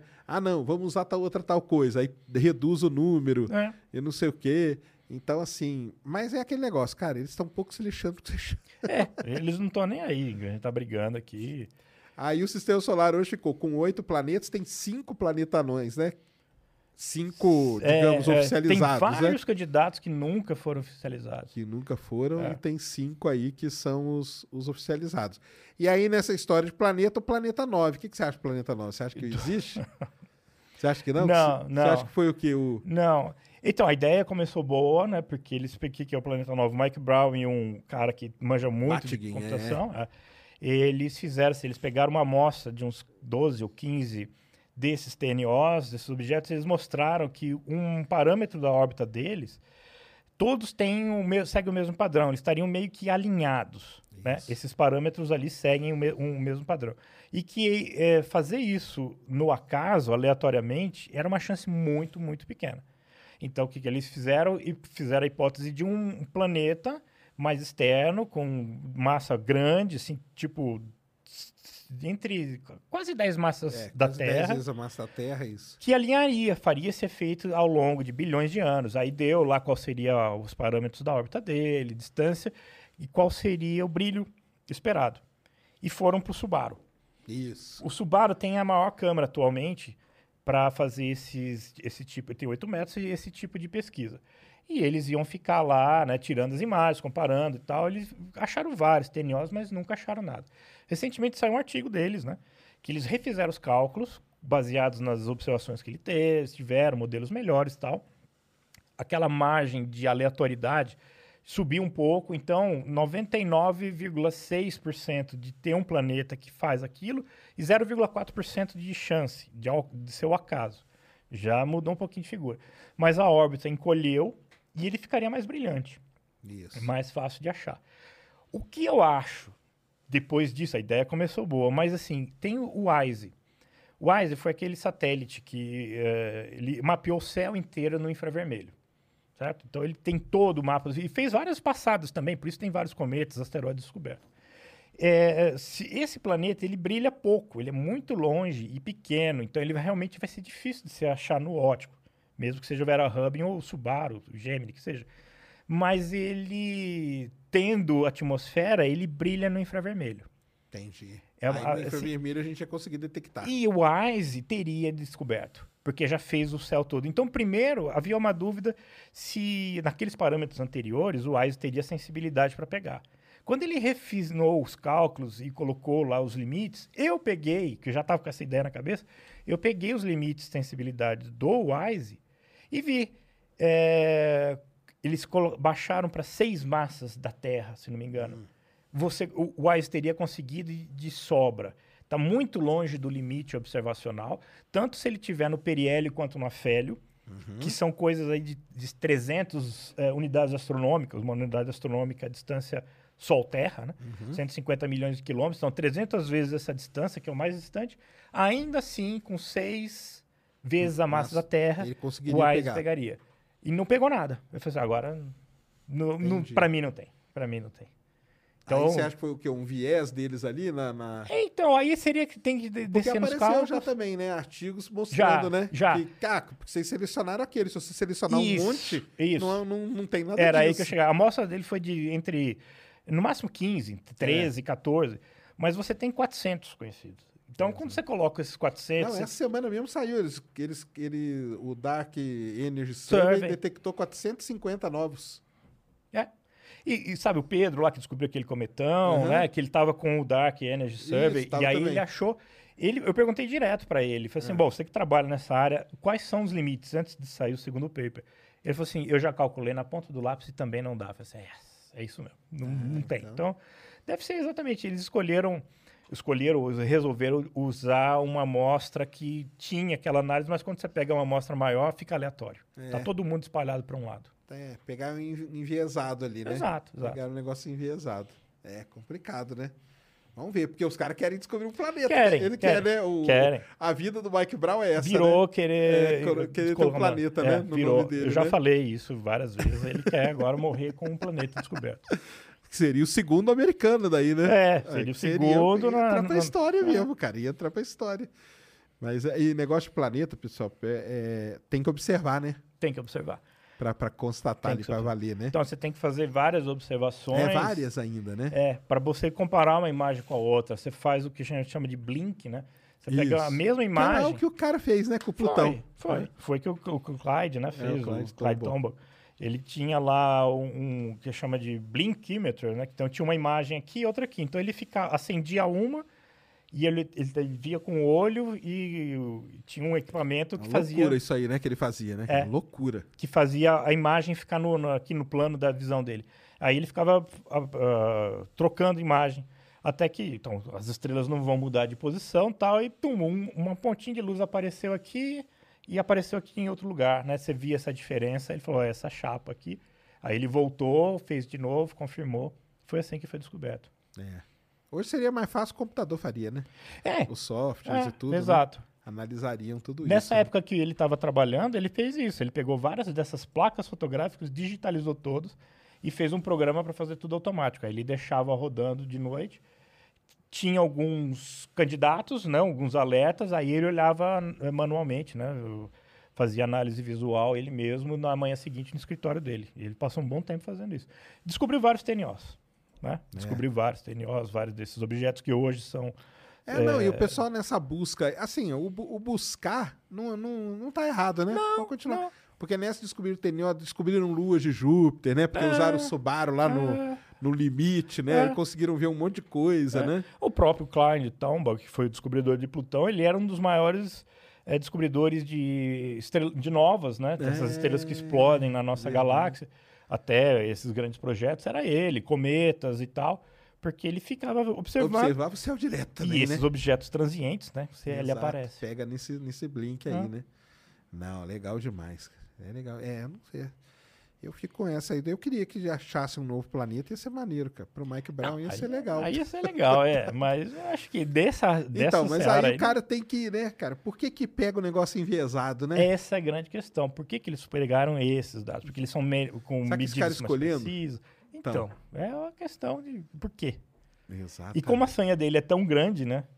Por descobrir, eu sei, eu escolhi porque eu sei que é, isso é vai isso dar. aí mesmo. É, pode ser. Muito maneiro. Tem pergunta aí, Mulambo? Tem, põe aí pra gente, vamos ver. Opa! Que a galera tá querendo saber.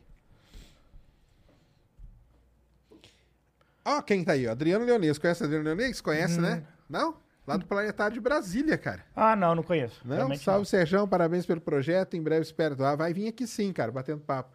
Quero saber de você e do Cássio que conselho podem dar aqui a esse jovem estudante de doutorado em ciências ambientais. Ué, Adriano Leonês fazendo ciências ambientais?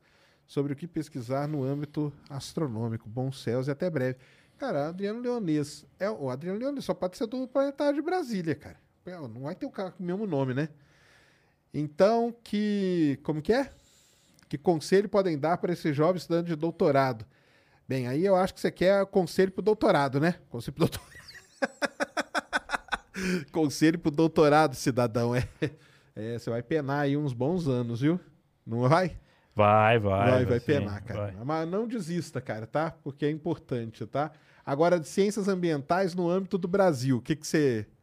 Ah, as mudanças climáticas, né? A questão aí do, dos incêndios na Amazônia, Pantanal mudando aquele regime de ventos, né? aqueles corredores de umidade que traz para cá, isso aí é Como que isso afeta, né? É, isso é fundamental. Como que pode impactar e tudo. É. Porque igual agora, né? Agora a gente teve há pouco tempo aí aquele negócio da a lua vermelha, né? É. Ficou vermelha, né? É.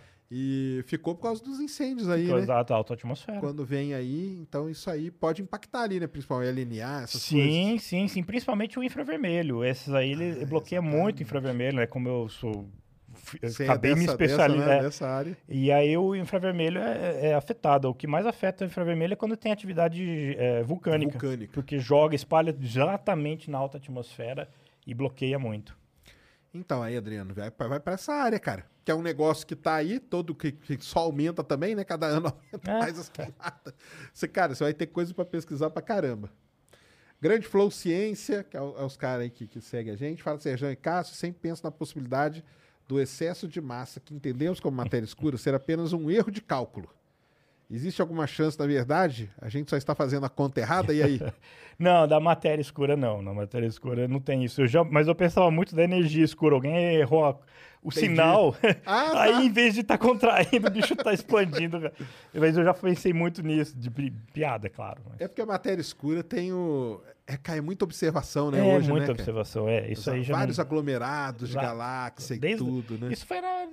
Quanto? 1940, 1930, quando o Fritz Wick começou. E a, e a Vera Hub na década de 60, eu acho. Então é, é, muito dado. É que tem vários jeitos, né? Ou pela galáxia, ou por é, aglomerado de galáxia, é. né? E hoje tem aqueles projetos. A lente que... gravitacional. É, hoje. lente, isso que eu ia falar, é. lente gravitacional. Aqueles projetos que pegam milhões de galáxias, é. e aí você consegue até ter uma ideia da distribuição né, da matéria, né? Isso. Então, acho que é isso aí. Esse aí é o 13. 13 de. Nossa, cara, 13 de Gov. L. Sérgio, você é meu ídolo. Ah, beleza. Muito seu fã. Gostaria de comunicar a respeito de um excelente candidato para conversar. Meu pai, físico teórico. Aí, ó. Oh. É impressionante o conhecimento que ele tem. Estuda 10 horas por dia há muitos anos. Aí, ó. Tá, beleza. Manda aí para mim, cara. Antônio Brock Abrão, arroba gmail.com. Depois eu vou pegar aqui e entro em contato. Físico teórico. Eu não sou físico teórico, não, cara. Mas eu tô. Tá, é legal conversar com um físico teórico Opa. aí. É maneiro. Não é isso? E aí, acho que deu, né? Deu, Mulambo? Falamos bastante coisa, né, cara? Ah, foi, ah nem foi. entramos nas tretas, né? nem, nem vamos entrar nas tretas aí da. a gente já fala antes que a gente já fala pro pessoal das tretas da universidade. Não, mas a astronomia é mais legal, né? Mais legal, mais Muito mais legal, né? É. Acho que deu. Passa aí seus contatos, então, Cássio. O pessoal quiser te. Onde que o pessoal te acha? O pessoal me acha, bom, co é, cobrador não, mas se alguém quiser seguir ainda, eu tô no Twitter, Cássio Leandro. Uh, no, no, Instagram também, Cássio Leandro, arroba Cássio Leandro.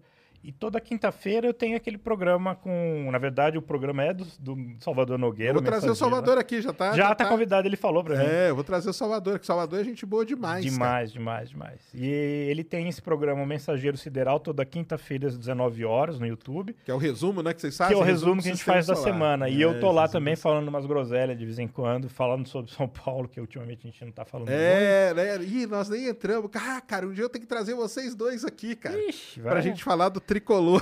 Vai ser épico. Vai ser épico. O tricolor tá. Esse tá dando. Tá tristeza. Você conhece o Barolo, tá. cara? Barolo. O Barolo Sim. que fala no, no, no YouTube. Você vê ele depois das derrotas do São Paulo, ah, cara. É Coitado, é cara. Dá, dá dó dele, cara. E ele, ele dando as notas. É o mais engraçado, que ele começa assim, o goleiro, bem, o goleiro é zero. É. E depois ele não dá mais Mas nota não. nenhuma. Ele só fala assim, esse eu odeio, esse, esse... não joga nada, esse é um lixo. cara, o que, que é isso? Não, é do, esses dois são tricô. Você é tracker também, não? Sou. Você é tracker também? Não tanto quanto ele, mas. Ah, tá. Ah, você é tracker também, não, né? porque ele é uma enciclopédia ah, Não, o Salvador é aí, ele trouxe os caras aí, né? Foi, ele foi, já cara, foi né? nos encontros lá da... Não, é muito legal. E o pessoal, siga lá o Mensageiro Sideral aí no também. YouTube, cara, que ele vocês entrevistam uns caras muito bons, né, cara? Pois Vocês é. entrevistam os pesquisadores também. Isso, quando tem autor brasileiro, a gente vai atrás. Destacado, né? É, o autor brasileiro publicando alguma coisa assim bacana que sai na mídia, e a gente vai atrás, ele consegue uma entrevista, consegue gravar um vídeo e põe lá. Então, às vezes, eu fico olhando e aprendo, né? Porque o cara, é. o pai da matéria tá lá fazendo. É, vocês entrevistaram o, o, cara do cometa, o Bernardieri, Sim, né? Ele ficou um tempinho lá falando. Sempre que tem ondas gravitacionais, o Odílio fala. O Odílio é. do INO. O Odílio, pessoal, não sei se o pessoal vai lembrar, mas quando descobriu a primeira detecção, ele apareceu muito na televisão, apareceu né? muito na televisão. Apareceu muito na televisão, né? E, ah, uma coisa que a gente não falou foi do, do, do, do impacto aí, né? De Júpiter, cara, essa semana, né? Pois é, Vocês pois chegaram... é. Eu vi, é, bacana, um astrônomo brasileiro também. O brasileiro foi o primeiro a detectar, foi. cara. Ele tava... É um negócio muito raro, cara. É. Porque a gente tinha detectado de 94, que foi o cometa, né, Isso. né? Com o Hubble e tudo. E de lá para cá foram só oito impactos detectados. É muito pouco, é, cara. Muito pouco. E você vê que legal, né? É, falou em Lua, falou em Júpiter, Saturno, 24 horas por dia tem nego observando tem nego monitorando. Tem. 24 horas numas, né? É, não, mas acaba tendo, porque depois disso aí começou a aparecer francês, alemão é, e tudo com as tá imagens. Todo mundo, ele põe um telescópio no quintal e, e, deixa, cara. Deixa vendo. De vez em quando tem um flash desses na Lua também, é um meteoro que caiu, um asteroide pequenininho que caiu e dá esse efeito. Mas você vê que tem gente para, a gente tá conversando aqui, mas tem gente trabalhando. E, e, e, eu nem chamo mais de amadores. Uns caras desses são aficionados, são entusiastas, porque estão lá, em que a gente está aqui conversando, batendo papo, e os caras estão lá observando. Exatamente. E ele, e ele falou que ele nem estava observando o, o flare, porque na verdade não tá, né? Você nunca vai estar ali Esperando que vai acontecer. esperando que vai acontecer. E ele usou um programa feito por um outro astrônomo amador, que é o Detect, para poder detectar o flashzinho, porque pode ser E várias coisas, né? E dar o alerta para ele. E aí soltou, e aí a galera agora começou a pipocar um monte de gente Que no também mundo observou. todo. Porque aí acontece, o cara que estava registrando Júpiter naquele momento, ele tem o dado. Ó, o dado aí, É. ó. O dado tá lá gravado. É. Aí o cara vai lá nos videozinhos dele e fala: Ah, tá aqui, ó. Ele pega a hora, né? Pega, Pega a pega a hora. hora que aconteceu, a, a coordenada, Isso, da porque o brasileiro ele deu a coordenada nos. E Júpiter é complicado de coordenada, porque É. ele gira diferente. Tem três sistemas, ele deu nos três sistemas para os caras procurarem. E já apareceu hoje, apareceu um francês, um alemão, um italiano. Opa. Então tá com muita imagem dele. Aparentemente deve ter uns 100 metros, né? O pessoal falou, né? Hum, Estimativa. É, porque pelo flash você consegue ter uma estimativa boa do tamanho. E a astronomia amadora brasileira, cara, ela é, ela é muito boa. Ela é cara. muito boa, muito forte. Então, pessoal engajado, muito bom. É. Eu também, cara. Eu falo que eles não são amadores só porque ficou. É. É. tipo o anão do. é porque ficou chamando. Porque o cara não ganha a vida, Exato. né? Como, Mas como eu- astrônomo. eu- o Paulo Castelo, eu vejo espectros que ele tira para uma O Castelo é impressionante. para Gama Velorum com uma É. campanha internacional, que nossa senhora, melhor do que muito profissional aí que eu vejo. É.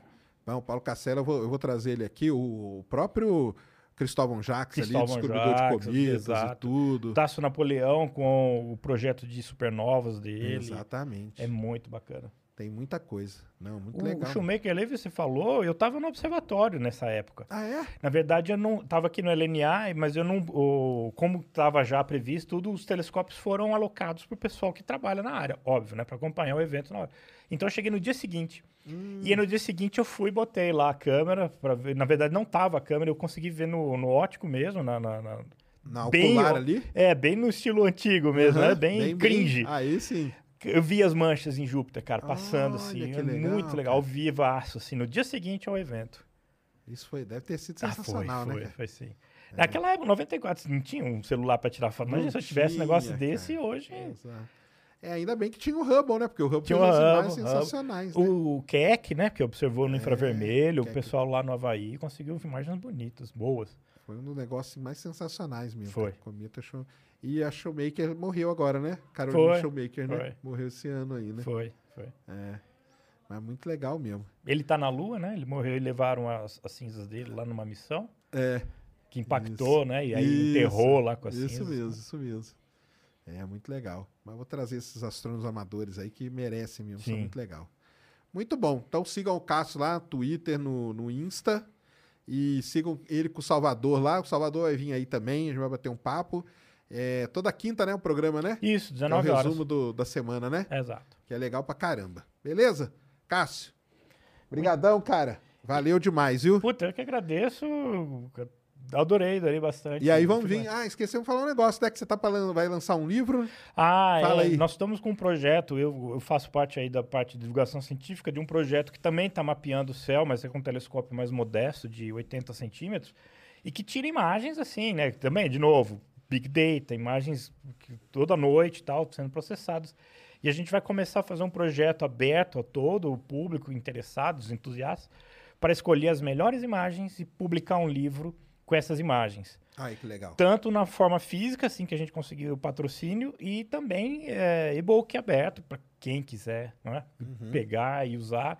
Então, em breve a gente vai, você vai ajudar a gente aí Pô, com a não, Vai vir aqui de divulgação. novo pra gente falar desse livro, que vai ser muito legal. Abrir o Brasil inteiro participar. Quem vai selecionar essas imagens vai ser o público do Brasil inteiro, do, inte- do, do Aí, você que gosta de imagem, ó, tá Colabora. na hora de você falar que imagem que é bonita, né? Exatamente, Então, é vai aí. É. ser, participe desse projeto. E aí vai ser pro beleza. Se você não entende nada, você vai pela beleza mesmo, né? Ah, Vai, é, mas é, é isso mesmo, né? É Quando ela foi escolhida, o meu plano é pegar um especialista naquilo. Então, vamos falar, categoria galáxia.